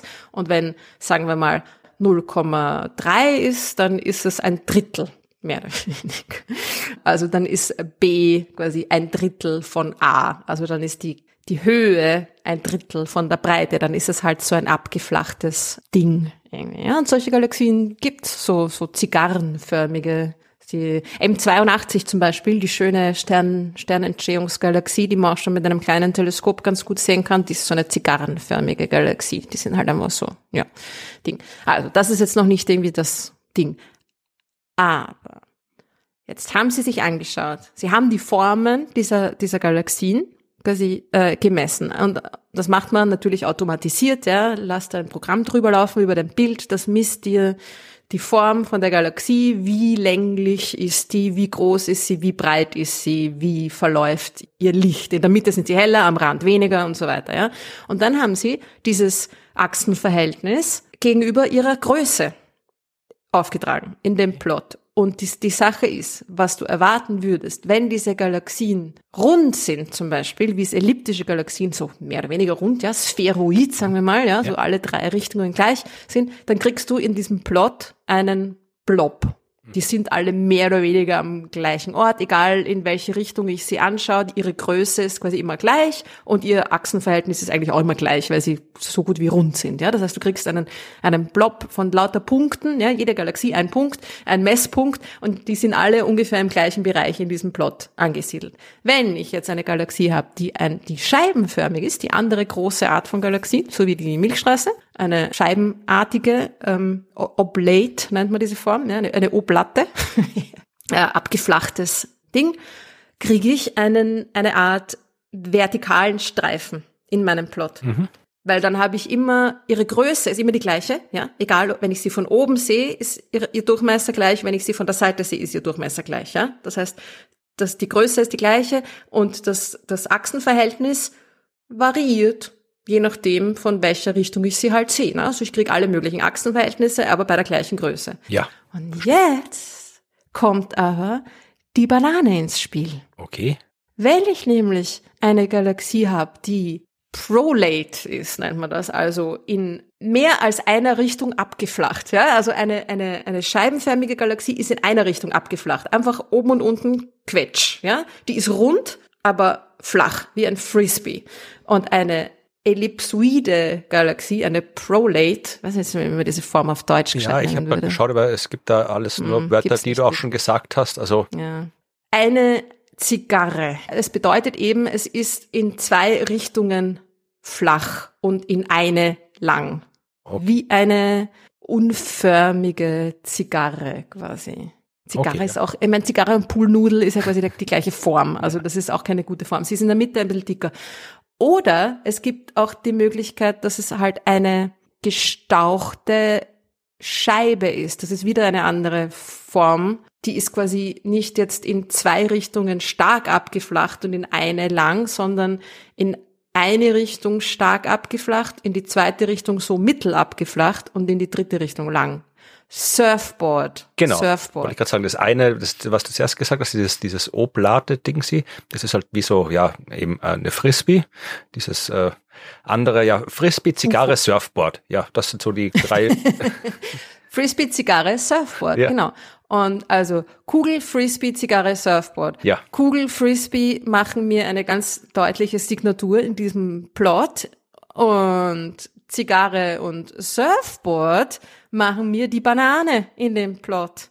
Weil je nachdem, in welche Richtung ich drauf schaue, kann die, kann die Größe unterschiedlich sein und auch das Achsenverhältnis. Ja, also wenn ich quasi auf die Zigarre von, von vorne drauf schaue, schaut's mir anders aus, als wenn ich sie von der Seite sehe oder wenn ich sie von oben sehe. Ja, und diese Kombination aus diesen drei verschiedenen Blickwinkeln und wie sich dann die Größe und das Achsenverhältnis miteinander verändert, dann kriege ich so einen, eine gebogene Linie in meinem Plot. Und diese gebogene Linie, das ist die Banane. Okay. Okay. Und das ist jetzt genau das, was bei der Analyse rausgekommen ist, wie sie die Formen dieser Galaxien in diesem Plot Achsenverhältnis als Funktion der großen Halbachse, der Hauptachse, aufgetragen haben. Wenn die halt alle Scheiben wären, vertikale Verteilung, oder wenn sie alle Spheroide wären, blobförmige Verteilung, sondern was man gesehen hat, mehr oder weniger ist so eine gebogene, bananenartige Verteilung der Galaxien in diesem Plot. Okay. That's the banana. Das ist die Banane, ja. Und was lernen wir jetzt aus der Existenz der Banane? Naja, erstens ist es lustig, sich zu denken, da sind lauter Zigarren und Surfboards da draußen, ja. René Magritte hat was zu sagen und der Freud wahrscheinlich auch. Uh, die zwei müssten wir zum Abendessen einladen. Ja, Bist lieber du wahnsinnig. naja, es ist ja so, dass im, in unserem, naja, mehr oder weniger lokalen oder auch schon ein bisschen früheren Universum, also im, in sagen wir jetzt mal in der zweiten Lebenshälfte des Universums, ja, sind Galaxien hauptsächlich scheibenförmig. Mhm. So wie die Milchstraße. Noch vielleicht nicht ganz so perfekt wie die Milchstraße, aber ja, je früher man zurückgeht, desto wilder werden die Formen von den Galaxien. Desto mehr Bananas sind die Galaxien, ja, weil sie einfach sich aufführen. Klar, da war im frühen Universum war noch jede Menge Interaktion, ja, da waren noch ganz viele kleine Galaxien, die sehr oft zusammengestoßen sind, sich da irgendwie vermengt haben miteinander und lustige Formen hervorgebracht haben. Ja, aber wir reden da jetzt nicht von quasi komplett irregulären Formen. Es ist so, dass das frühe Universum eine sehr hohe Anzahl an auch wirklich irregulären, also irgendwie ja, Formen hat durch diese Interaktionen eben, ja. Aber wir reden von einer Art von regulärer Form, die aber nicht so ist wie Galaxien quasi, die wir kennen in unserem Erwachsenenuniversum. Surfbretter, ja. Also Scheiben, die in eine Richtung ges gesqueezed sind irgendwie, ja. Ganz komisch, ja, wie, hm, warum? Wie kommt das zustande, ja? Das heißt, die Sterne da, die Sterne haben ja auch andere, andere Orbits, ja. Das ist ja die Form der Galaxie, sagt mir ja, was da drinnen vor sich geht, ja. Wie es zu diesem, zu dieser Form kommt, hängt ja damit zusammen, was in der Galaxie selber vor sich geht. Und es gibt in dem Paper übrigens, falls ihr es wirklich euch antut, euch das anzuschauen, eine Sammlung von Bildern von diesen Galaxien. Das ist schon cool. Schaut euch die Bilder von den Galaxien an, ja? Ich habe sie mir angeschaut, ich bin sehr, sehr enttäuscht davon, weil wenn ich schon so eine Arbeit mache, ja, und dann auch noch Pressemitteilungen hier mit Going Bananas und sowas äh, mache, dann hätte ich mir erwartet, dass sie zumindestens äh, dieses äh, bekannte Internet-Meme referenzieren und bei den Bildern irgendwo eine Banana for Scale mit dabei gehabt hätten. Ah, okay, ich habe jetzt schon gedacht, du meinst diese zwei Katzen. Nein, ja, die, Die können sie meinetwegen auch miteinander nehmen, aber nein, aber das ist ja auch was, was sie immer so, gibt's auch diese Ban- Banana for Scale, das hast du auch bei ganz vielen. Ist ja, so ein Witz, der ist irgendwie, weiß ich, der ist auch schon uralt. Äh, weiß gar nicht, wo der zurückgeht. Irgendwas mit dem Fernseher war da, glaube ich, mal beim Ursprung. Aber egal, ja, darum ging es ja nicht. Aber ich hätte hätt mir es gewünscht und sie hätten irgendwann eine Banana for Scale in den Bildern drin gehabt. Ja. Vielleicht ist sie drin, aber die wäre dann irgendwie, wenn sie vor Scale ist, dann sieht man sie ja nicht. Ja, okay, Unsichtbar. Gut. Ja. Mhm. ja, gut. Blöde Idee. Erzähl du weiter. Dumm. Nein, ich weiß nicht, ja. Vielleicht seid ihr nicht so into Galaxy Shapes wie ich, ja. Also vielleicht fragt ihr euch jetzt schon seit einer halben Stunde, what the fuck is she going on about, ja. Aber schaut sich diese Bilder an von diesen Galaxien. Das ist schon, also, da checkt man dann so auf den ersten Blick, was da damit gemeint ist, ja. Es sind in den ersten beiden Reihen Bilder eben von, von diesen seltsam abgeflachten, dreidimensional abgeflachten Galaxien zu sehen, ja. Und dann zum Vergleich zwei Reihen mit scheibenartigen Galaxien, also so Milchstraßenartig und dann zwei Reihen mit spheroiden Galaxien, mhm. also so elliptische Galaxieartige. Und man sieht, was damit gemeint ist, ja. Also die schauen einfach wirklich anders aus und in denen passieren andere Dinge. Und was passiert in diesen frühen Galaxien, die ausschauen wie ein Surfbrett oder eine Poolnudel von ihrer 3D-Form her. Naja, immer, hm, wir wissen es halt einfach noch nicht ganz. Okay, man muss dazu sagen, das sind Bilder, die lange Zeit gebraucht haben, bis sie bei uns angekommen sind. Das sind Bilder, die auf dem Weg natürlich äh, sehr viel Licht und Intensität und so weiter verloren haben. Ja, also man muss sich dessen bewusst sein, dass man im, im frühen Universum, in einem Bild vom frühen Universum etwas anderes sieht einfach als in einem Bild vom jetzigen Universum. Also man, man würde, wenn du eine Galaxie wie die Milchstraße hernimmst und ins frühe Universum setzt und dann mit einem großen Teleskop ein Bild davon machst, würde sie auch nicht so ausschauen wie die Milchstraße. Okay, ja. Na, weil du einfach die schwächeren Strukturen, ja, einen Großteil der, der Scheibe zum Beispiel, die einfach schwächer leuchtet, jetzt als das Zentrum der, der Milchstraße, würdest du halt einfach nicht mehr sehen, weil das Licht auf dem langen Weg schwächer und schwächer, schwächer wird und halt einfach dann irgendwann verloren geht und dann nicht mehr beobachtbar ist. Das heißt, wir sehen Galaxien im frühen Universum quasi automatisch durch unsere durch, durch die Natur der Sache, ja, durch unsere Beobachtung, sehen die irgendwie klumpiger aus. Mhm. Und sie sehen auch kompakter aus weil ich quasi das, was um die Galaxie möglicherweise noch drumherum ist, gar nicht sehen kann. Man tendiert dazu, die Galaxien anders zu sehen im frühen Universum, als sie ausschauen, wegen der Beobachtungscharakteristika. Ja, das ist einfach so.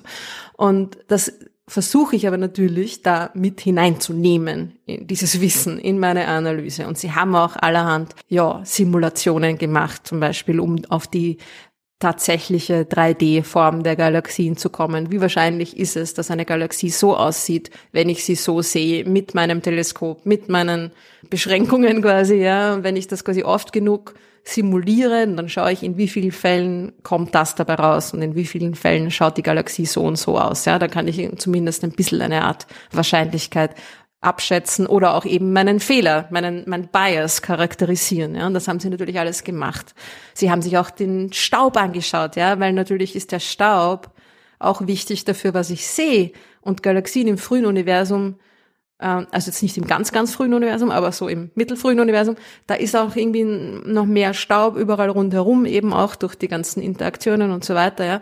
Also kann sein, dass wenn ich einfach diesen Staub, wenn der quasi vor meiner Galaxie ist in der Scheibe, dass der mir dann die Galaxie so mehr oder weniger unsichtbar oder schlecht sichtbar macht. Mhm, ja? Also ja. man muss irgendwie schauen, wo ist der Staub und von der Verteilung des Staubs kann ich dann auch wieder Rückschlüsse ziehen auf die 3D-Form und so weiter und so fort. Also das ist der Grund, warum dieses Paper 70.000 Seiten hat. Das sind natürlich alle möglichen Biases, alle möglichen Be Beeinträchtigungen und, und erwartete Schieflagen und so weiter da schon mit berücksichtigt haben. Und ich habe es nicht ganz gelesen. Ich kann jetzt nicht sagen, ob sie alles mit berücksichtigt haben, aber es kommt mir doch recht solide vor, eigentlich. Ja. Auf jeden Fall sehr spannend. Bananas. Hohlnudeln. Und wir wissen noch nicht so recht, was das jetzt auch wirklich heißt. Ja, wir wissen nur, dass in diesen Galaxien Dinge passieren, die wahrscheinlich in späteren Galaxien nicht mehr so passieren, ja. Ja, aber wir werden es rausfinden irgendwann. What are they up to? Ja, also wir werden es herausfinden, weil natürlich CS Early Release, wie der Name schon sagt, ja, das ist einer dieser Surveys, die gleich am Anfang des, des äh, James Webbs Beobachtungszeit bekommen haben, weil sie sofort quasi öffentlich gemacht werden, weil die Daten sofort quasi für alle zur Analyse bereitstehen und so weiter. Dafür ist es aber, es ist noch nicht einer der quasi mh, tiefsten und so weiter Surveys. Ja, das ist nicht das Beste, was das James Webb kann. Das ist nur so, zack, kurz mal, schauen wir mal schnell. Ne? Also, more to come, auf jeden Fall. Mehr Bananen im Weltraum. ja, na, dann schauen wir mal, wie viel Bananen wir noch finden. Und mal anderes Obst auch noch finden. ja, genau. Ja, so wie die Green Peas. Ja, ne? ja, aber es ist ja Gemüse, kein Obst. Ah, ja, stimmt. Naja, obwohl. oh je, die Diskussion. Egal, wie auch immer. Ich hoffe, ihr könnt meine Begeisterung über, über die Bananen nachvollziehen. ja, sicherlich. Ich habe auch noch ein paar Fragen rausgesucht. Ja. Es, es sind Fragen, die sehr leicht zu beantworten sind. Glaube ich zumindest. Naja, Na, schauen wir. Und es sind Fragen, die eigentlich jetzt nicht wirklich auch was mit der Geschichte zu tun haben, weil es gab ja auch so viele Geschichten jetzt schon. Es, es wird ihm alles immer wirrer. Die Frage ist von Maureen, die sagt, ich habe gerade Minkorrekt gehört und erfahre so, dass Uranus ein vierpoliges Magnetfeld habe. Ein Wieso, Weshalb, Warum an euch. Ja, wieso, weshalb, warum rot? Ja, danke, Minkorrekt. Können wir wieder eure unbeantworteten Fragen da irgendwie hinter euch herkehren. Nein, nein, nein, nein, danke. Ich wusste das auch nicht. ich hatte keine Ahnung. Ich wusste das nicht. Das, das, Vielleicht stimmt ja. auch nicht. Ich meine, es sind Physiker, aber was heißt die reden? Nein, nein. ja, true that. Aber nein, ich habe das jetzt äh, nachgeschaut und das weiß man eigentlich schon sehr lang. Das ist schon natürlich seit den Voyager Missionen, seit den Voyager-Daten, gut, Missionen bei Uranus und Neptun war ja nur eine von den beiden, aber seit Voyager an Uranus und Neptun vorbeigeflogen ist, Bilder gemacht hat, Messungen gemacht hat und so weiter und so fort, wissen wir, dass Uranus und auch Neptun beide so ein Quadrupol-Magnetfeld haben. Also nicht Nord- und Südpol, sondern halt quasi vier Pole. Doppelt. Zwei Südpole, zwei Nordpole. Ja. Ja, also, also, mm, uff, wie soll man sich das vorstellen? Wirr. Ziemlich arg. Du hast quasi nicht Süd und Nord einander gegenüber, sondern du hättest dann in dem Fall mehr oder weniger zwei Südpole gegenüber voneinander und 90 Grad dazu zwei Nordpole gegenüber voneinander. So. Das ist die Idee ganz generell. Okay, wenn man sich vorstellt, Südpol, Nordpol, die Magnetfeldlinien gehen so von, von oben nach unten, machen zwei so Bobble. Beim vierpoligen Magnetfeld hättest du dann halt vier so Bobble. Weiß nicht, ob das jetzt eine gute Erklärung war, aber, na, es, aber gut. Könntest du es auch gleich wieder vergessen, weil so schaut's nämlich nicht aus. Okay. Es schaut nämlich noch viel ärger aus. Es ist überhaupt vollkommen verschoben zur Rotationsachse. Ihr wisst ja, Uranus hat eine gekippte Rotationsachse, so ungefähr 90 Grad zu seiner Bahn um die Sonne. Das heißt, die Sonne scheint ihm die ganze Zeit auf den Arsch. Ja. Nicht die ganze Zeit, aber lange Zeit. Ja. Und das Magnetfeld ist 60 Grad verschoben zur Rotationsachse. Und noch dazu kommt es nicht aus der Mitte heraus, sondern ist ungefähr ein Drittel des Planetendurchmessers nach oben hin verschoben. Also es ist, es kommt nicht aus der Mitte, ist ein ist äh, Offset, ist äh, ab, abge, abgesetzt von der Mitte, schief zur Rotationsachse verschoben, verzwirbelt, verwirbelt. Es ist äh, durch den Sonnenwind quasi wird das und die Rotation des Planeten, die ja quasi so normal auf den Sonnenwind steht, mehr oder weniger, ja, wird das Ganze auf der Nachtseite vom Uranus durchgezwirbelt wie ein Korkenzieher. ist, wenn man das sehen könnte, ich meine, es, es würde dir ein bisschen äh, den Schädel sprengen, wenn du die, das Magnetfeld von Uranus sehen könntest. Ja, ich glaube ja. generell, wenn man Magnetfelder sehen könnte, wird man ziemlich bald irgendwie verrückt werden, weil die schauen ja, ja alle absurd aus das, das sollte mal jemand ein Buch drüber schreiben, oder? ja. Könnte man probieren. Alright, different topic. Na, und wir wissen nicht, wie das, wie das entsteht. Wir wissen nicht, wie dieses Quadrupol-Magnetfeld des Uranus und auch des Neptun, der ein sehr ähnliches Magnetfeld hat, ja, entsteht. Es ist offensichtlich nicht im Kern Es wird nicht im Kern erzeugt, so wie bei der Erde. Es wird auch nicht von einem flüssigen Gesteinskern erzeugt, flüssigen mit Eisenkern wie bei der Erde, sondern eben äh, eher knapper unter der Oberfläche. Ja, von irgendetwas, das eben leitfähig ist und ein Magnetfeld erzeugen Ja. kann. Sich bewegt er wahrscheinlich auch noch und darum ist es kompliziert. Richtig, genau. Und die, eine Möglichkeit wäre zum Beispiel ionisiertes Wasser. Okay. Und Leute, ähm, wenn ihr euch jetzt fragt, so wie ich, what the hell ist io- ionisiertes Wasser, googelt es nicht. Das kannst du sicherlich irgendwie, kannst du sicherlich immer im Esoterikladen kaufen. Ja.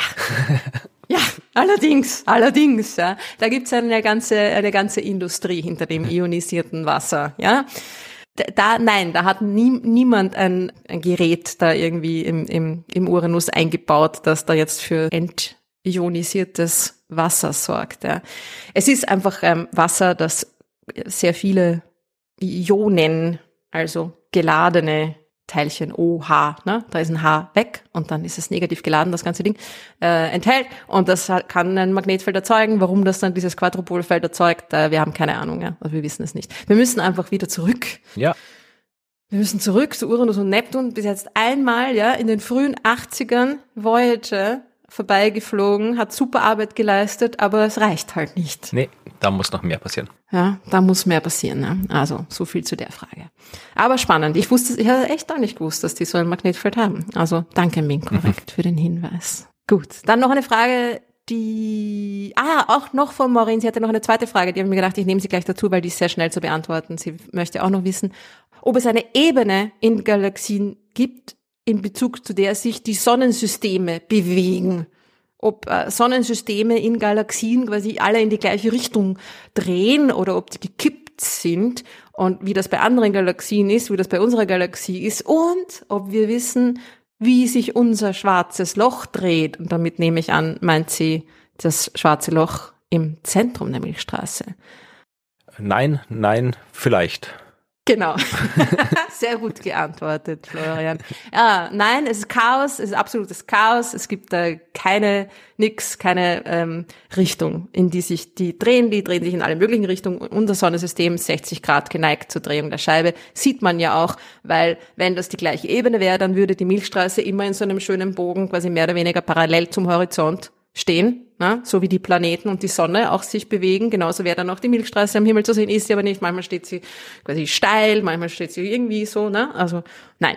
Und unser schwarzes Loch, ha, ja, wir wissen es noch nicht ganz genau, aber es gibt Indizien, dass sich unser schwarzes Loch auch anders dreht, das supermassereiche schwarze Loch im Zentrum der Milchstraße, anders dreht als der Rest der Milchstraßenscheibe. Und es könnte sogar sein, dass wir da so eher von oben mehr oder weniger drauf schauen. Ja, also dass es in einem auch wiederum recht hohen Winkel geneigt ist zum Rest der Milchstraße. Was sagt uns das? Es sagt uns, dass einfach äh, kleinskalig, sage ich jetzt mal, Prozesse am Werk sind, die nichts mit der großräumigen Bewegung der Milchstraße zu tun haben, weil einfach eine Galaxie, die Milchstraße und alle anderen Galaxien auch, zum Großteil aus nichts besteht Ja, so ist es. hätte man das auch beantwortet. Und eine sehr schöne Frage auch noch, die ich auch noch, äh, ja, vielleicht jetzt einmal dir stellen möchte zur Abwechslung. Von Monika, und es ist eine technische Frage. Gott, weil eine, ich Ahnung von Technik habe. Ha, nein, nein, nicht Technik in dem Sinne.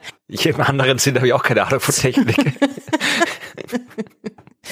Lass dich überraschen, Florian. Es ist eine Frage zur Spektroskopie. Und ich fand das eine sehr gute Frage, weil hört zu, hört selbst.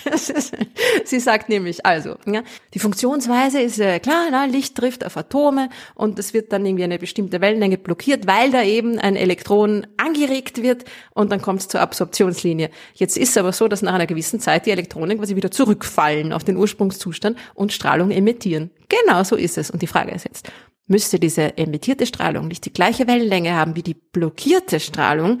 Das heißt, müssten sich Emissions- und Absorptionslinien nicht einfach auslöschen? Das ist tatsächlich eine Frage, die ich spontan so nicht beantworten kann, glaube ich. Also äh, sie tun es nicht offensichtlich, aber Sie tun es nicht, weil die Strahlung, die die Absorptionslinien verursacht, ja, kommt meistens von weiter unten, von weiter innen drinnen im Stern. Ja? Das heißt, das Licht kommt aus einer Richtung, wird absorbiert. die Emission, also das Wiederausstrahlen dieser Energie, das spontan etwas später stattfindet, passiert aber in alle möglichen Richtungen. Ja. Das heißt, ich habe ich hab Strahlung, die in eine Richtung kommt, absorbiert wird und dann in eine beliebige Richtung wieder abgestrahlt wird. Und drum fehlt da trotzdem immer noch jede Menge. Es so, kann schon okay, sein, okay. dass die Strahlung zufällig auch wieder genau in die gleiche Richtung emittiert wird und dann halt weniger quasi übrig bleibt. Ja, aber es wird einfach quasi rundherum zufällig in irgendeine Richtung diese Strahlung wieder ausgestrahlt und drum fehlt was bei der Richtung, Richtung Stern, ne? Macht Sinn. Ja, Ja? schon macht Sinn, ja, habe ich verstanden. Ja, ich auch. Okay. Und dann eine, eine allerletzte ganz schnelle Frage noch. Die fand ich sehr lustig. Es ist nämlich die Frage von Jörg, die auch ganz einfach lautet, Ruth, bist du das? Ja, ich habe die, die auch ich hab die E-Mail bekommen. Ich habe dann auch, äh, da ist ein Bild drinnen mit einer äh, Frau, die Secrets of Oumuamua äh, erforscht offensichtlich, weil die Unterschrift aus diesem Video-Screenshot ist Scientists finally unravel secrets of the Oumuamua, also der Asteroid und die Frau starrt da sehr, sehr äh, gebannt auf einen Computerbildschirm und ja, man kann durchaus gewisse Ähnlichkeiten mit Ruth vielleicht vermuten. Ich habe dann mir die Mühe gemacht, dieses Video rauszusuchen auf YouTube, weil ich wissen wollte, vielleicht bist es ja doch du. Nein, aber ich habe gewusst, das bist nicht du. Aber ähm, ich habe mal ein bisschen, wer ist das, aber äh, wird dann nicht gezeigt. Also das ist einfach nur eine, eine, eine Frau, die da halt mit vielen anderen Menschen irgendwo rumsitzt. Also die wurde, glaube ich, nicht Ja. namentlich genannt. Und sie sieht schon ein bisschen aus wie ich, aber sie sieht aus wie ich vor 20 Ja. Jahren. Ne? Und sie hatte damals schon eine Brille. also damals, für sie ist ja damals erst jetzt, aber also ich habe sie erst seit kurzem. Ja, stimmt. Also wenn man die Brille abnimmt, ich habe noch ein paar alte Fotos von früher, die ziemlich ungefähr so ausschauen, ja. Vor deiner Dreadlock-Zeit, äh, wo es ist doch ganz jung, die ganz junge noch Ruth, normal ja, war. Ja, mit normalen danke. Haaren und äh, da hast du, ja, da gibt's immer Fotos, die schauen dir ein bisschen ähnlich, ja. Ja, die tust du jetzt aber nicht in den Shownotes verlinken. Na, schau mal, die mache ich irgendwie bereite ich vor für die Live-Show. Alles klar. Alles klar, see you there, Jörg. Danke für die Frage. Nein, das bin nicht ich, aber I would love to unravel the secrets of the Oumuamua. ja, ja, das wollen wir doch alle. Äh, andere. Ah, ja, Ja. Ich habe sehr gelacht. Ja, ich habe mich auch amüsiert drüber über dieses Bild, weil vielleicht findet auch jemand mal einen Doppelgänger von mir. Mal schauen, das wäre doch cool. Wie auch immer. Ist jetzt nicht Efi dran? Jetzt ist Evi dran, jetzt kommen die Science Frames. Hallo. Hallo. Hallo. Hi, servus. Und wir reden über Science Fiction in Science Frames und heute über Science Fiction, die ausnahmsweise so gut wie gar nichts mit Astronomie zu tun hat. Ja, das stimmt, das ist richtig, ja. Ich traue mich ja fast nicht sagen, welchen Film ich heute mit habe. Und zwar ist es The Day After Tomorrow. Ja, Uh. Ja. Ja, genau. Uh, dann viele sagen, boah, schon wieder der Roland Emmerich, jetzt kommt die da mit dem daher. Naja, aber warum ich den Film gewählt habe, das äh, wird vielleicht klarer, wenn, ja, wenn wir darüber sprechen, worum es in dem Film überhaupt geht. ja. Haben wir denn alle gesehen, dass wir wissen, ob wir auf dem gleichen Stand sind? Ruth.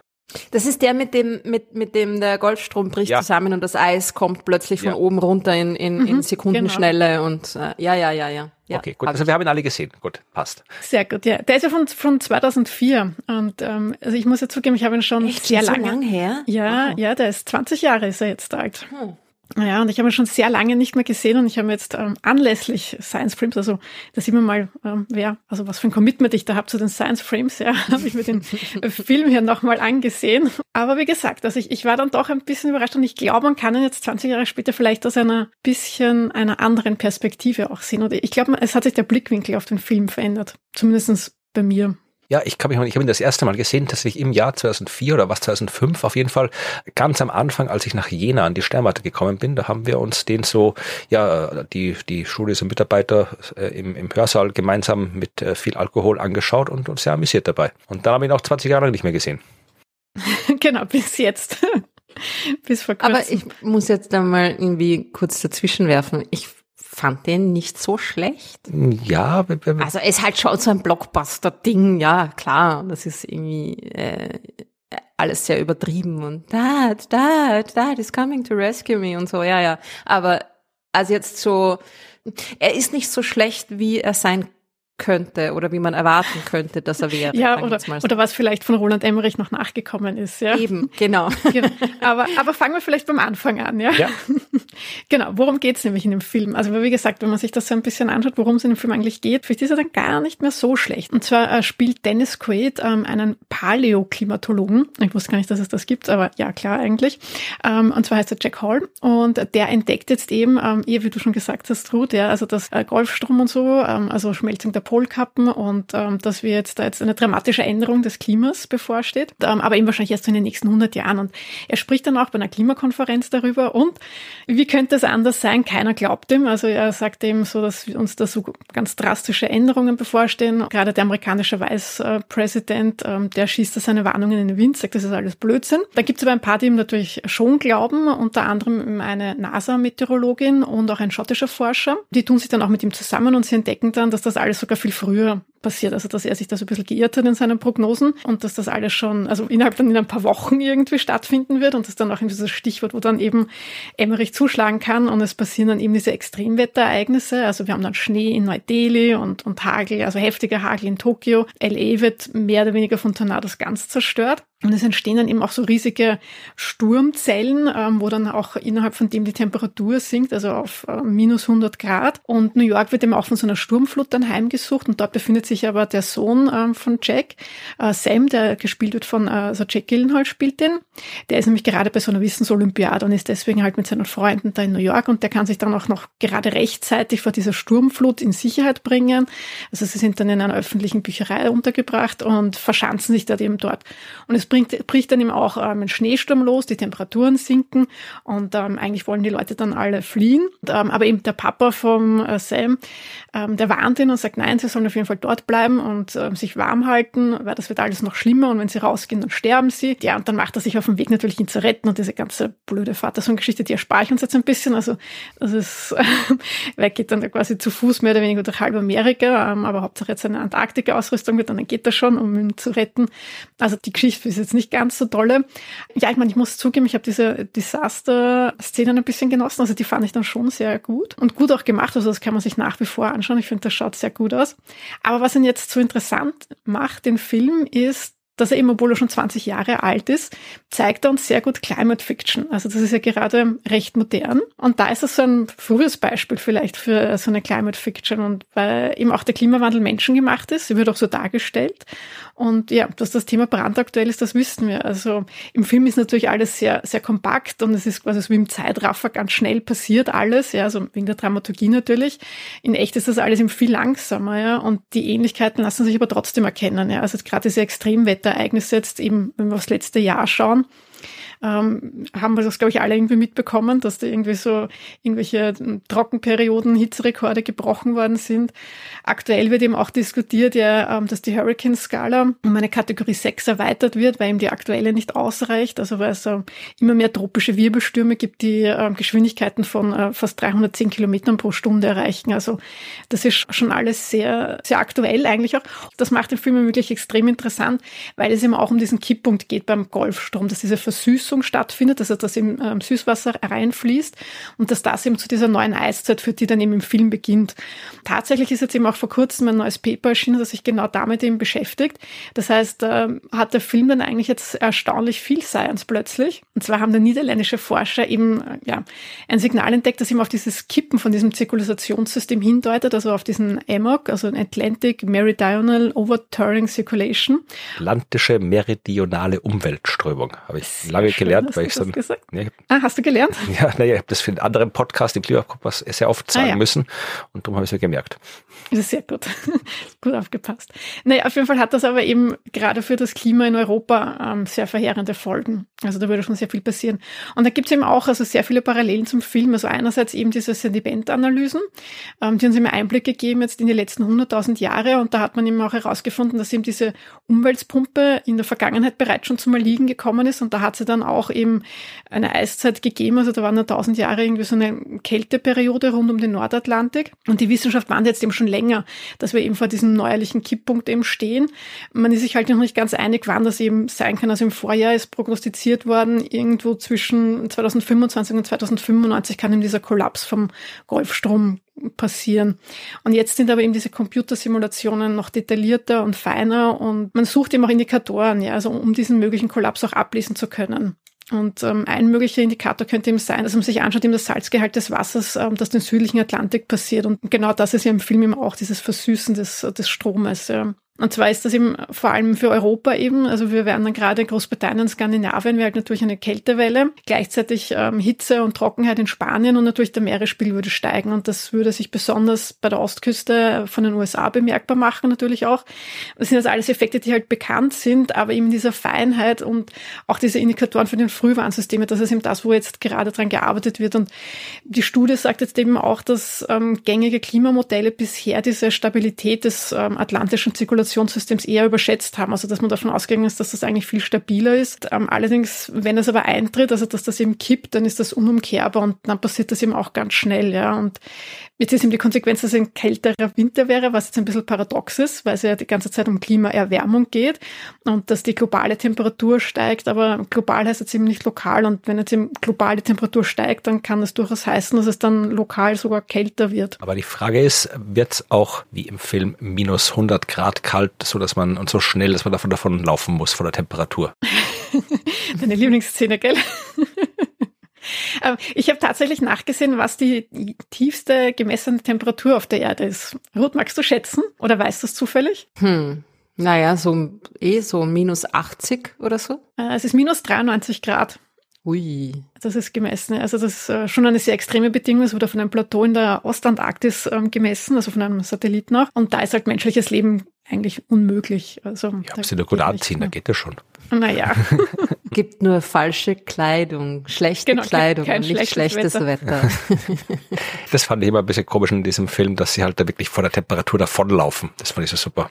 Dass da wirklich so, da kommt, die Kälte kommt und sie rennen alle davon und dann machen sie schnell noch die Tür zu und dann krabbelt die Kälte die Tür hoch, aber sie kommt nicht rein. So wie in Moonfall, dem äh, aktuellsten Machwerk von Emmerich, wo sie sich im Haus vor der Gravitation verstecken, die Tür zu machen, da kommt die Gravitation nicht durch. ja, aber ich, ich finde schon, dass das auch, also jetzt mal abgesehen von so, ja, dramaturgischen Details, sagen wir jetzt mal, eigentlich also vor allem vom Thema her, gut, dass dann auch noch diese emotionale Geschichte dazu kommt, eh irgendeinen Aufhänger braucht man ja in einem, in einem mhm. Hollywood-Film, aber von der Geschichte, von den, von der Unterlage her quasi, von der Grundlage der wissenschaftlichen, ich fand das damals auch irgendwie so, ja eh, ne, also. Ja, es ist glaube ich einer der wenigsten schlechte Emmerich-Filme, die es gibt. Ja. Und das war halt auch damals total aktuell. Also ich kann mich erinnern, ne? Anfang der Nullerjahre war irgendwie aus irgendeinem Grund, da ist man halt auch vielleicht zum ersten Mal, ist das mit dem Golfstrom da halt irgendwie auch so in, in die öffentliche Sphäre gelangt und dass es eben mehr ist als nur Global Warming, sondern Global Chaos, ja? Global allerhand, was je nachdem, wo man ist und was da halt für, für sonstige kleinen mehr oder weniger kleinskalige, lokale Phänomene dann da vorherrschen, kann das bedeuten, dass es halt ganz kalt wird oder Org oder was auch immer, ne? Und das ja. war damals schon sehr, also das hat dann wieder, ist dann wieder ein bisschen so abgeflaut, kommt mir vor. Ja, also man hat auch gesehen, dass tatsächlich nach dem Film die, die Sensibilisierung größer war, was das Thema betrifft und dass da äh, viele sich da auch mehr dann damit beschäftigt haben und, und ja, also dass er schon ein bisschen was bewirkt hat. Gleichzeitig war auch so ein bisschen die Kritik, dass er halt so übertreibt, dass die Leute das dann wieder ähm, ja, Reaktanz irgendwie auslöst. Ja. Aber er hat schon was bewirkt, ja, also das glaube ich auch. Was ich sehr schön fand, war zum Schluss dieses, dieses ähm, Bild, dieses Satellitenbild von der Erde quasi wie es alles zugefroren mhm. ist von oben. Das habe ich dann immer gedacht, so, na eh, ne? so wird das dann halt möglicherweise genau, wirklich sein. Die halt neue erst Eiszeit. In, mhm. jo, 100 Jahren ne? und nicht jetzt übermorgen. Also ich glaube, da ist der Stand der Wissenschaft schon so, dass, dass wir auf das nicht hinsteuern, dass wir jetzt hier so eine Eiszeit kriegen. Also ich glaube schon, dass es sein kann, dass äh, wenn der Golfstrom zusammenbricht, dass kurzfristig die Temperaturen halt da ja eben in Europa und so weiter deutlich sinken, aber langfristig wird es dann von der globalen Erwärmung aufgefressen. Also es ist nicht so. Äh, Win-win. Äh, ja, ja, aber ja, dass wir da in ein neues, dass wir da jetzt eine Eiszeit ja. kippen, das war ja durchaus etwas, was äh, rein wissenschaftlich im Stand möglich ist. Also das wissen wir, dass sowas passieren kann, weil es gab ja Eiszeit in der Vergangenheit, aber halt ja nicht so schnell, wie es äh, da jetzt im Film dargestellt wird. Aber äh, vor kurzem war in der Zeitung im Standard auch ein sehr schönes Interview mit dem äh, Schellenhuber. Das ist der Typ, der die Sache mit den Klimakipppunkten im Wesentlichen in der Wissenschaft etabliert hat, dass es die gibt und wo die sind und wie man die rausfindet. Und der ist jetzt vor kurzem hier in Österreich Chef vom JASA geworden, also so, so ein großes Institut hier im Süden von Wien, wo halt Klimakrise und so weiter in all seinen Aspekten erforscht wird. Und der hat genau über das Thema ein sehr, sehr lesenswertes Interview gegeben, wo er auch das gesagt hat, dass eben ja äh, die potenzielle Kälte oder Erwärmung, Erkältung, wie sagt man da nicht Erkältung? Abkühlung heißt das Wort. die potenzielle Abkühlung, die stattfindet, langfristig eben von der globalen Erwärmung wieder aufgefressen wird. Aber was nicht heißt, dass wir uns keine Sorgen darüber machen müssen, weil ja, wir kriegst es halt gleich, du kriegst es quasi von links und rechts ab. Ja, also. Ich wollte gerade sagen, ich glaube, das ist halt beides nicht wirklich angenehm. Ja. ja. Ja, aber wie gesagt, das ist ein, ich habe den Film auch beim zweiten Mal schauen, ich habe mich nicht gelangweilt und deutlich weniger geärgert als sonst bei Emmerich-Filmen. Bin auch nicht mal eingeschlafen dabei. Also es war eigentlich. ja, was ich, ich würde ganz gerne noch jetzt schließen mit einem Zitat aus dem Film, äh, das ich mir extra noch aufgeschrieben habe, weil ich das, ich finde, das trifft den Nagel so perfekt und es ist wirklich aktueller denn je. Und zwar die Szene ist die, wo ihm Dennis Quaid gerade erklärt, dass mehr oder weniger ähm, ja der Norden verloren ist, also Kanada und die nördlicheren ähm, Bundesstaaten von Amerika, weil ähm, ja das ist zu kalt, die kann man auch gar nicht mehr retten und den Rest sollte man irgendwie evakuieren und alle Richtung Süden bringen, am besten eben nach Mexiko. Und das hat er eben vor den ganzen Politikern gesagt und dann hat der Politiker meint, dann schimpft sie mit ihm, das ist ja lächerlich, was er da sagt, ja, und er soll lieber bei der Wissenschaft bleiben und die Politik ihnen überlassen. Und woraufhin dann der zweite Wissenschaftler äh, kontert, das haben wir ja versucht, aber als man noch etwas dagegen hätte tun können, wollten sie von der Wissenschaft nichts wissen. Woraufhin dann halt der Politiker still wird und zum Boden blickt.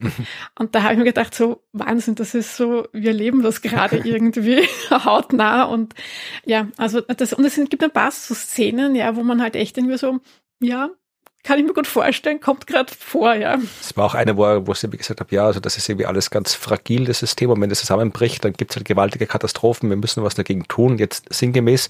Und der äh, Vizepräsident sagt dann drauf, ja, aber unsere Wirtschaft ist auch fragil, da können wir nicht einfach irgendwas tun. Wusste Emmerich wahrscheinlich damals gar nicht, naja. wie prophetisch das alles vielleicht ist, in, im, im Detail, im Kleinen. Ja, er hat damals bloß aufgehört mit Filme machen. Ja. ja. okay, Stargate gab es auch, der war doch halbwegs erträglich. Der kam danach, glaube ich. Ja, ja, ja, den, ja. den hatten wir ja schon. Ja. Aber danach hat er, glaube ich, nur noch Quatsch gemacht. Ja, der, der ist nicht so gut gealtert, Stargate, finde ich. Der hat uns ja. beim letzten Mal schon nicht mehr so viel Spaß gemacht. Ich würde sagen, der Hörerschaft jetzt hier, schau dich auch gern nochmal an, der Tag nach morgen. Nee, wie heißt der? Day after tomorrow. Heißt der auf Deutsch, glaube ich, mhm. auch, oder? Heißt nicht ja, übermorgen. Nein, Day after tomorrow, ja.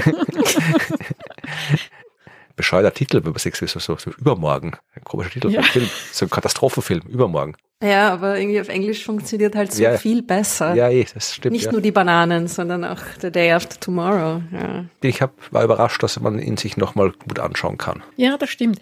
Äh, ist momentan übrigens aktuell gerade in, bei Disney Plus in der Flatrate enthalten. Und ja, und sonst bei den anderen Anbietern kann man ihn halt leihen oder kaufen. Hast du dir was zu meckern, Ruth? Musst dich wieder beschweren über die Filme vom letzten Mal? Ah, na, ich habe in letzter Zeit irgendwie nur Netflix-Serien geschaut. Wir hatten, wir hatten Andromeda das letzte Mal. Stimmt, Hast du sie denn dann angesehen? Ah, nein, nein, noch nicht. Mm -mm, nein, sorry, ich habe meine Hausaufgaben nicht gemacht diesmal. gibt keinen Rant von, von mir. Um, ähm, aber ich werde mir Day After Tomorrow auch nochmal anschauen, glaube ich, weil mir damals schon so jetzt recht gut gefallen ist. Ein bisschen übertrieben, aber ich fand ihn anschaubar. Also. Ja, sehr gut. Also vielleicht hat ja die Hörerschaft noch eine Meinung dazu, zu der Wissenschaft im Film, zu der Wissenschaft äh, außerhalb des Films, zu Roland Emmerich im Allgemeinen, dann. Fangt's aber nicht wieder an, über Autos zu diskutieren in der Telegram-Gruppe, deswegen, ja. Autos sind scheiße. Wir einigen uns da jetzt einfach ja. drauf. Ist okay. Ja. Ich hätte noch, also falls jemand auch Vorschläge hat für andere Climate-Fiction-Filme, würde mich das auch interessieren. Also falls da noch jemand einen Film kennt. Ja, und eins müssen wir jetzt noch sagen, damit es hier mal offiziell gesagt ist. Äh, ihr braucht uns nichts mehr zu Möbius schicken, bitte. Also, ja, danke, danke, danke. ganz, ganz viel und ganz großes Danke. Also. Den werde ich mir noch anschauen. Da hat jemand einen Link geschickt, wo man ihn sehen kann. 15 Links oder? und also Unmengen. Leute ja. haben uns alle möglichen Links ja. geschickt, Leute haben uns Angebote geschickt, ihn uns per USB-Stick zu schicken. Irgendwer gemeint, er ist in Argentinien und geht auf die Universität, ja. wo er gedreht worden ist. Also Nein, ich habe ich hab ihn dann tatsächlich auch äh, da bekommen. Also ich war total erstaunt dafür, dass ich den Film eigentlich so lange jetzt gesucht habe und den nicht gefunden und bekommen habe und jetzt dann auf einmal, ähm, ja, gab es da wirklich sehr viel Response. Also ich glaube, es gab noch nicht so viele Antworten nach einem Aufruf. ja, aber ganz großes Danke. Cool. Gibt's mir den USB-Stick weiter, wenn ihr ihn gesehen habt? Also es gibt den ja auch mit deutschen Untertiteln auf YouTube, hat einer einen Link geschickt. Äh, der hat extra noch irgendwie die deutsche Untertiteldatei dazu äh, korrigiert, gebastelt, verbessert. Also man kann sich jetzt schlecht. auf YouTube äh, im Original mit deutschen Untertiteln, glaube ich, anschauen. Ah, cool. Das mache ich.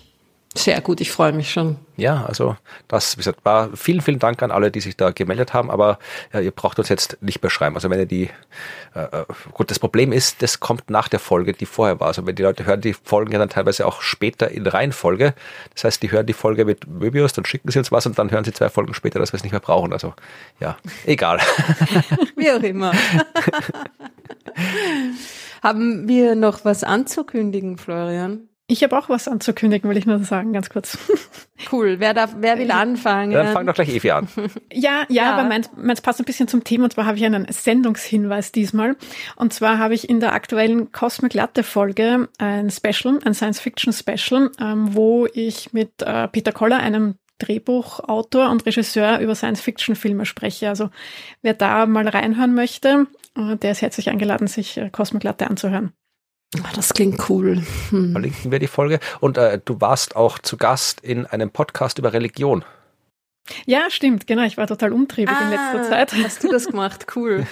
ja, das, das war sehr interessant. Ja. Also bei 331, drei Frauen, drei Religionen, ein Thema. Und ja, da dürfte ich über ja, Astronomie, Theologie, die Verknüpfung, ähm, ja, Sterne in den Religionen, in der Bibel, äh, über den Stern von Bethlehem habe ich auch kurz gesprochen. Ähm, war sehr interessant und sehr spannend, ja. Hat mir ganz gut gefallen. Hat dir schon jemand eine Bibel geschickt? das passiert immer, wenn ich über Religion rede. Wirklich? Vielleicht zitierst du ja falsch. ja. Handgeschriebene Briefe, ja. Uh. Stell dich drauf ein. Nein, das ist eh viel lustig. Äh, Habe ich eigentlich schon mal hier erwähnt in diesem Podcast, äh, dass ich ja irgendwo mal zu Gast im Behind Science Podcast war? Weil den kann man auch empfehlen, der ist auch sehr, sehr schön. Also mir ist das noch gerade eingefallen, weil äh, du von dem 331 erzählt hast, Eva, aber es gibt ja auch den mhm. Podcast Behind Science, den machen zwei Wissenschaftsjournalistinnen, die erzählen Geschichten über das, was so in der Wissenschaft passiert, also nicht so die Wissenschaft an sich, die wird auch ein bisschen erklärt, sondern die Geschichte hinter der Wissenschaft. Und ich habe da über ja so, so Weihnachtsthemen erzählt vor Weihnachten. Wahrscheinlich habe ich das schon erwähnt vor Weihnachten, aber macht ja nichts. Kann man, kann man noch mal erzählen. Das ist ein guter Podcast, könnt ihr euch gerne anhören. Ja, wo warst du zu Gast, Ruth? In welchem Podcast? Ich habe alles abgelehnt. Ich lehne ja nur mehr ab. Ich, ich sage jetzt nur mehr ab. ist okay. Es gibt keine andere Möglichkeit mehr. Ja, ja. Ähm, aber nein, es gibt, äh, ich habe noch was anzukündigen für den 10. März. Okay. Da wäre ich im wunderbaren Velius Science Center Ach, in Wels. Da war ich schon mal, ja. Zu Gast sein. Was? Äh, ich freue mich schon. Es wird, ähm, das ist dieser, dieser Science, Tea Time Science Talk, den sie da machen, einmal im Monat. Ja, das war schon letztes Jahr geplant, aber dann hatte ich ja den lustigen Hexenschuss. Das stimmt, ich erinnere mich, ja, ja. Das ist wahnsinnig. Ja, äh, ich hoffe, diesmal kommt nichts dazwischen. Und äh, falls nichts dazwischen kommt, keine altersbedingten Ailments irgendwie, ja, dann ist es am Sonntag, dem 10. März ab 16.30 Uhr das wilde Leben der Galaxien. Ich werde euch einfach ein paar schöne Bilder zeigen und dann gibt's äh, Diskussion. Also ihr könnt mich mit euren Fragen löchern. Du bist im Velios, ich verlinke es in den Shownotes. Und äh, ich bin da, wo ich eh schon in den letzten Folgen immer angekündigt habe, dass ich sein werde, nämlich in Deutschland. Das ist jetzt wirklich, wenn diese Folge erscheint, bald in der nahen Zukunft, nämlich am 1. März in Passau, dann am 6. März in Jena, 7. März in Dresden, 8. März in Potsdam, 9. März in Leipzig, 10. März in Erfurt, äh, 4. 14. März in Linz, 15. März in Wien, 16. März in Wien. Das sind die Veranstaltungen, die ich eh schon angekündigt habe. Da ist nichts Neues dazugekommen und auch nichts weggekommen. Das ist das, was wir ankündigen wollen. Wollen wir noch was ankündigen? Ich überlege gerade, ob noch was anzukündigen ist, aber ich glaube, Wir müssen nichts mehr ankündigen, Naja, oder? Folge 100 ausverkauft. Keine so, ja. letzten Restkarten mehr. Ja, Tut uns leid. Aber das war ja beim letzten Mal auch schon so, ich glaube. Darum haben wir es dann noch gar nicht mehr Ah, groß okay. angekündigt. Gut, dann kündige ich es nicht mehr an. Ja, also alles ausverkauft in Härten. Alles ausverkauft. Dann bleibt uns nur noch äh, zu sagen, ihr seid die Allerbesten. Wie immer bedanken wir uns ganz zum Schluss noch bei euch für eure äh, Unterstützung und für die Unterstützung, die allerhand, allerlei wunderschöne Formen annimmt. Unter anderem auch Geld. Ihr wisst ja, wir sagen es jedes Mal, aber ihr wisst es natürlich schon, wir bekommen kein, kein Geld von irgendwem, von keiner Plattform, von keinem Anbieter, sondern nur ihr unterstützt uns und zwar sehr, sehr freudig teilweise mit auch großen Summen. Ja, Herzlichen Dank. das ist, ja, also, also es ist irgendwie ganz lustig, in meinem, im Jänner kommen dann oft so Jahresspende und dann irgendwie eine ganz arge Zahl. Und ähm, ja, das ist schon schön. Es freut uns, dass ihr, dass ihr auch diese, diese Art von Wertschätzung uns da zukommen lässt. Und seit dem letzten Mal haben uns auch wieder einige Leute finanziell unterstützt. Wir sagen Danke an Tobias, Thorsten, Rainer, Tillmann, Christine, Frank, Uwe, Thorsten, Annabel, Frank, Dieter, Hennig, Johannes und ein Abo abgeschlossen haben seit dem letzten Mal Thomas, Andi und Monika. vielen, Dankeschön. vielen Dank. Was ihr auch tun könnt, wenn ihr uns äh, kein Geld spenden wollt oder könnt, dann könnt ihr natürlich den Podcast bewerten auf den Podcast-Plattformen, Kommentare schreiben zu dem Podcast und so weiter. Oder ihr könnt das machen, was Tino gemacht hat. Ihr könnt uns, äh, ihr könnt uns einfach so äh, schreiben, wie man es früher gemacht hat. Ja, also mit einem Stift auf dem Papier oder in dem Fall mit einem Stift auf einer Postkarte. Und zwar hat Tino uns eine Postkarte aus Köln geschickt. Äh, ich weiß nicht, ob er da auf Besuch war, zu Urlaub war oder daherkommt, ist auch egal. Äh, es ging auch, glaube ich, nicht um die Postkarte, sondern es ging um die Briefmarke, die auf der Postkarte klebt. Da klebt nämlich eine Sondermarke 100 Jahre Planetarium in Deutschland. Mhm. Sehr schön. Werde ich dir dann zeigen, wenn wir uns das nächste Mal sehen, Rot. Ja, Ja, vielen Dank, Tino, für deine Postkarte. das finde ich eine gute Idee. Schickt uns Postkarten. Ja, gerne. Ja, kann man nie genug haben. Postkarten sind immer Voll. lustig. Ja, Ist immer schön, wenn eine Postkarte im Briefkasten ist und nicht irgendwie was anderes von dem Quatsch, was auf dem Briefkasten ist. genau, stimmt. Total. Mit diesen Worten Ja, verabschieden. verabschieden wir uns, oder? wir. Ja, ich glaube schon. Äh, Ich hab, kann auch sagen, hier äh, Kontakt, äh, nicht Kontakt, äh, äh, hier hello at dasuniversum.at. Da könnt ihr uns hinschreiben, wenn ihr keine Postkarte schreiben wollt und fragen at dasuniversum.at, wenn ihr uns Fragen stellen wollt. So, jetzt können wir uns verabschieden. Jetzt ist aus. Jawohl. Bis zum Macht nächsten Mal. gut. Tschüss. Tschüss.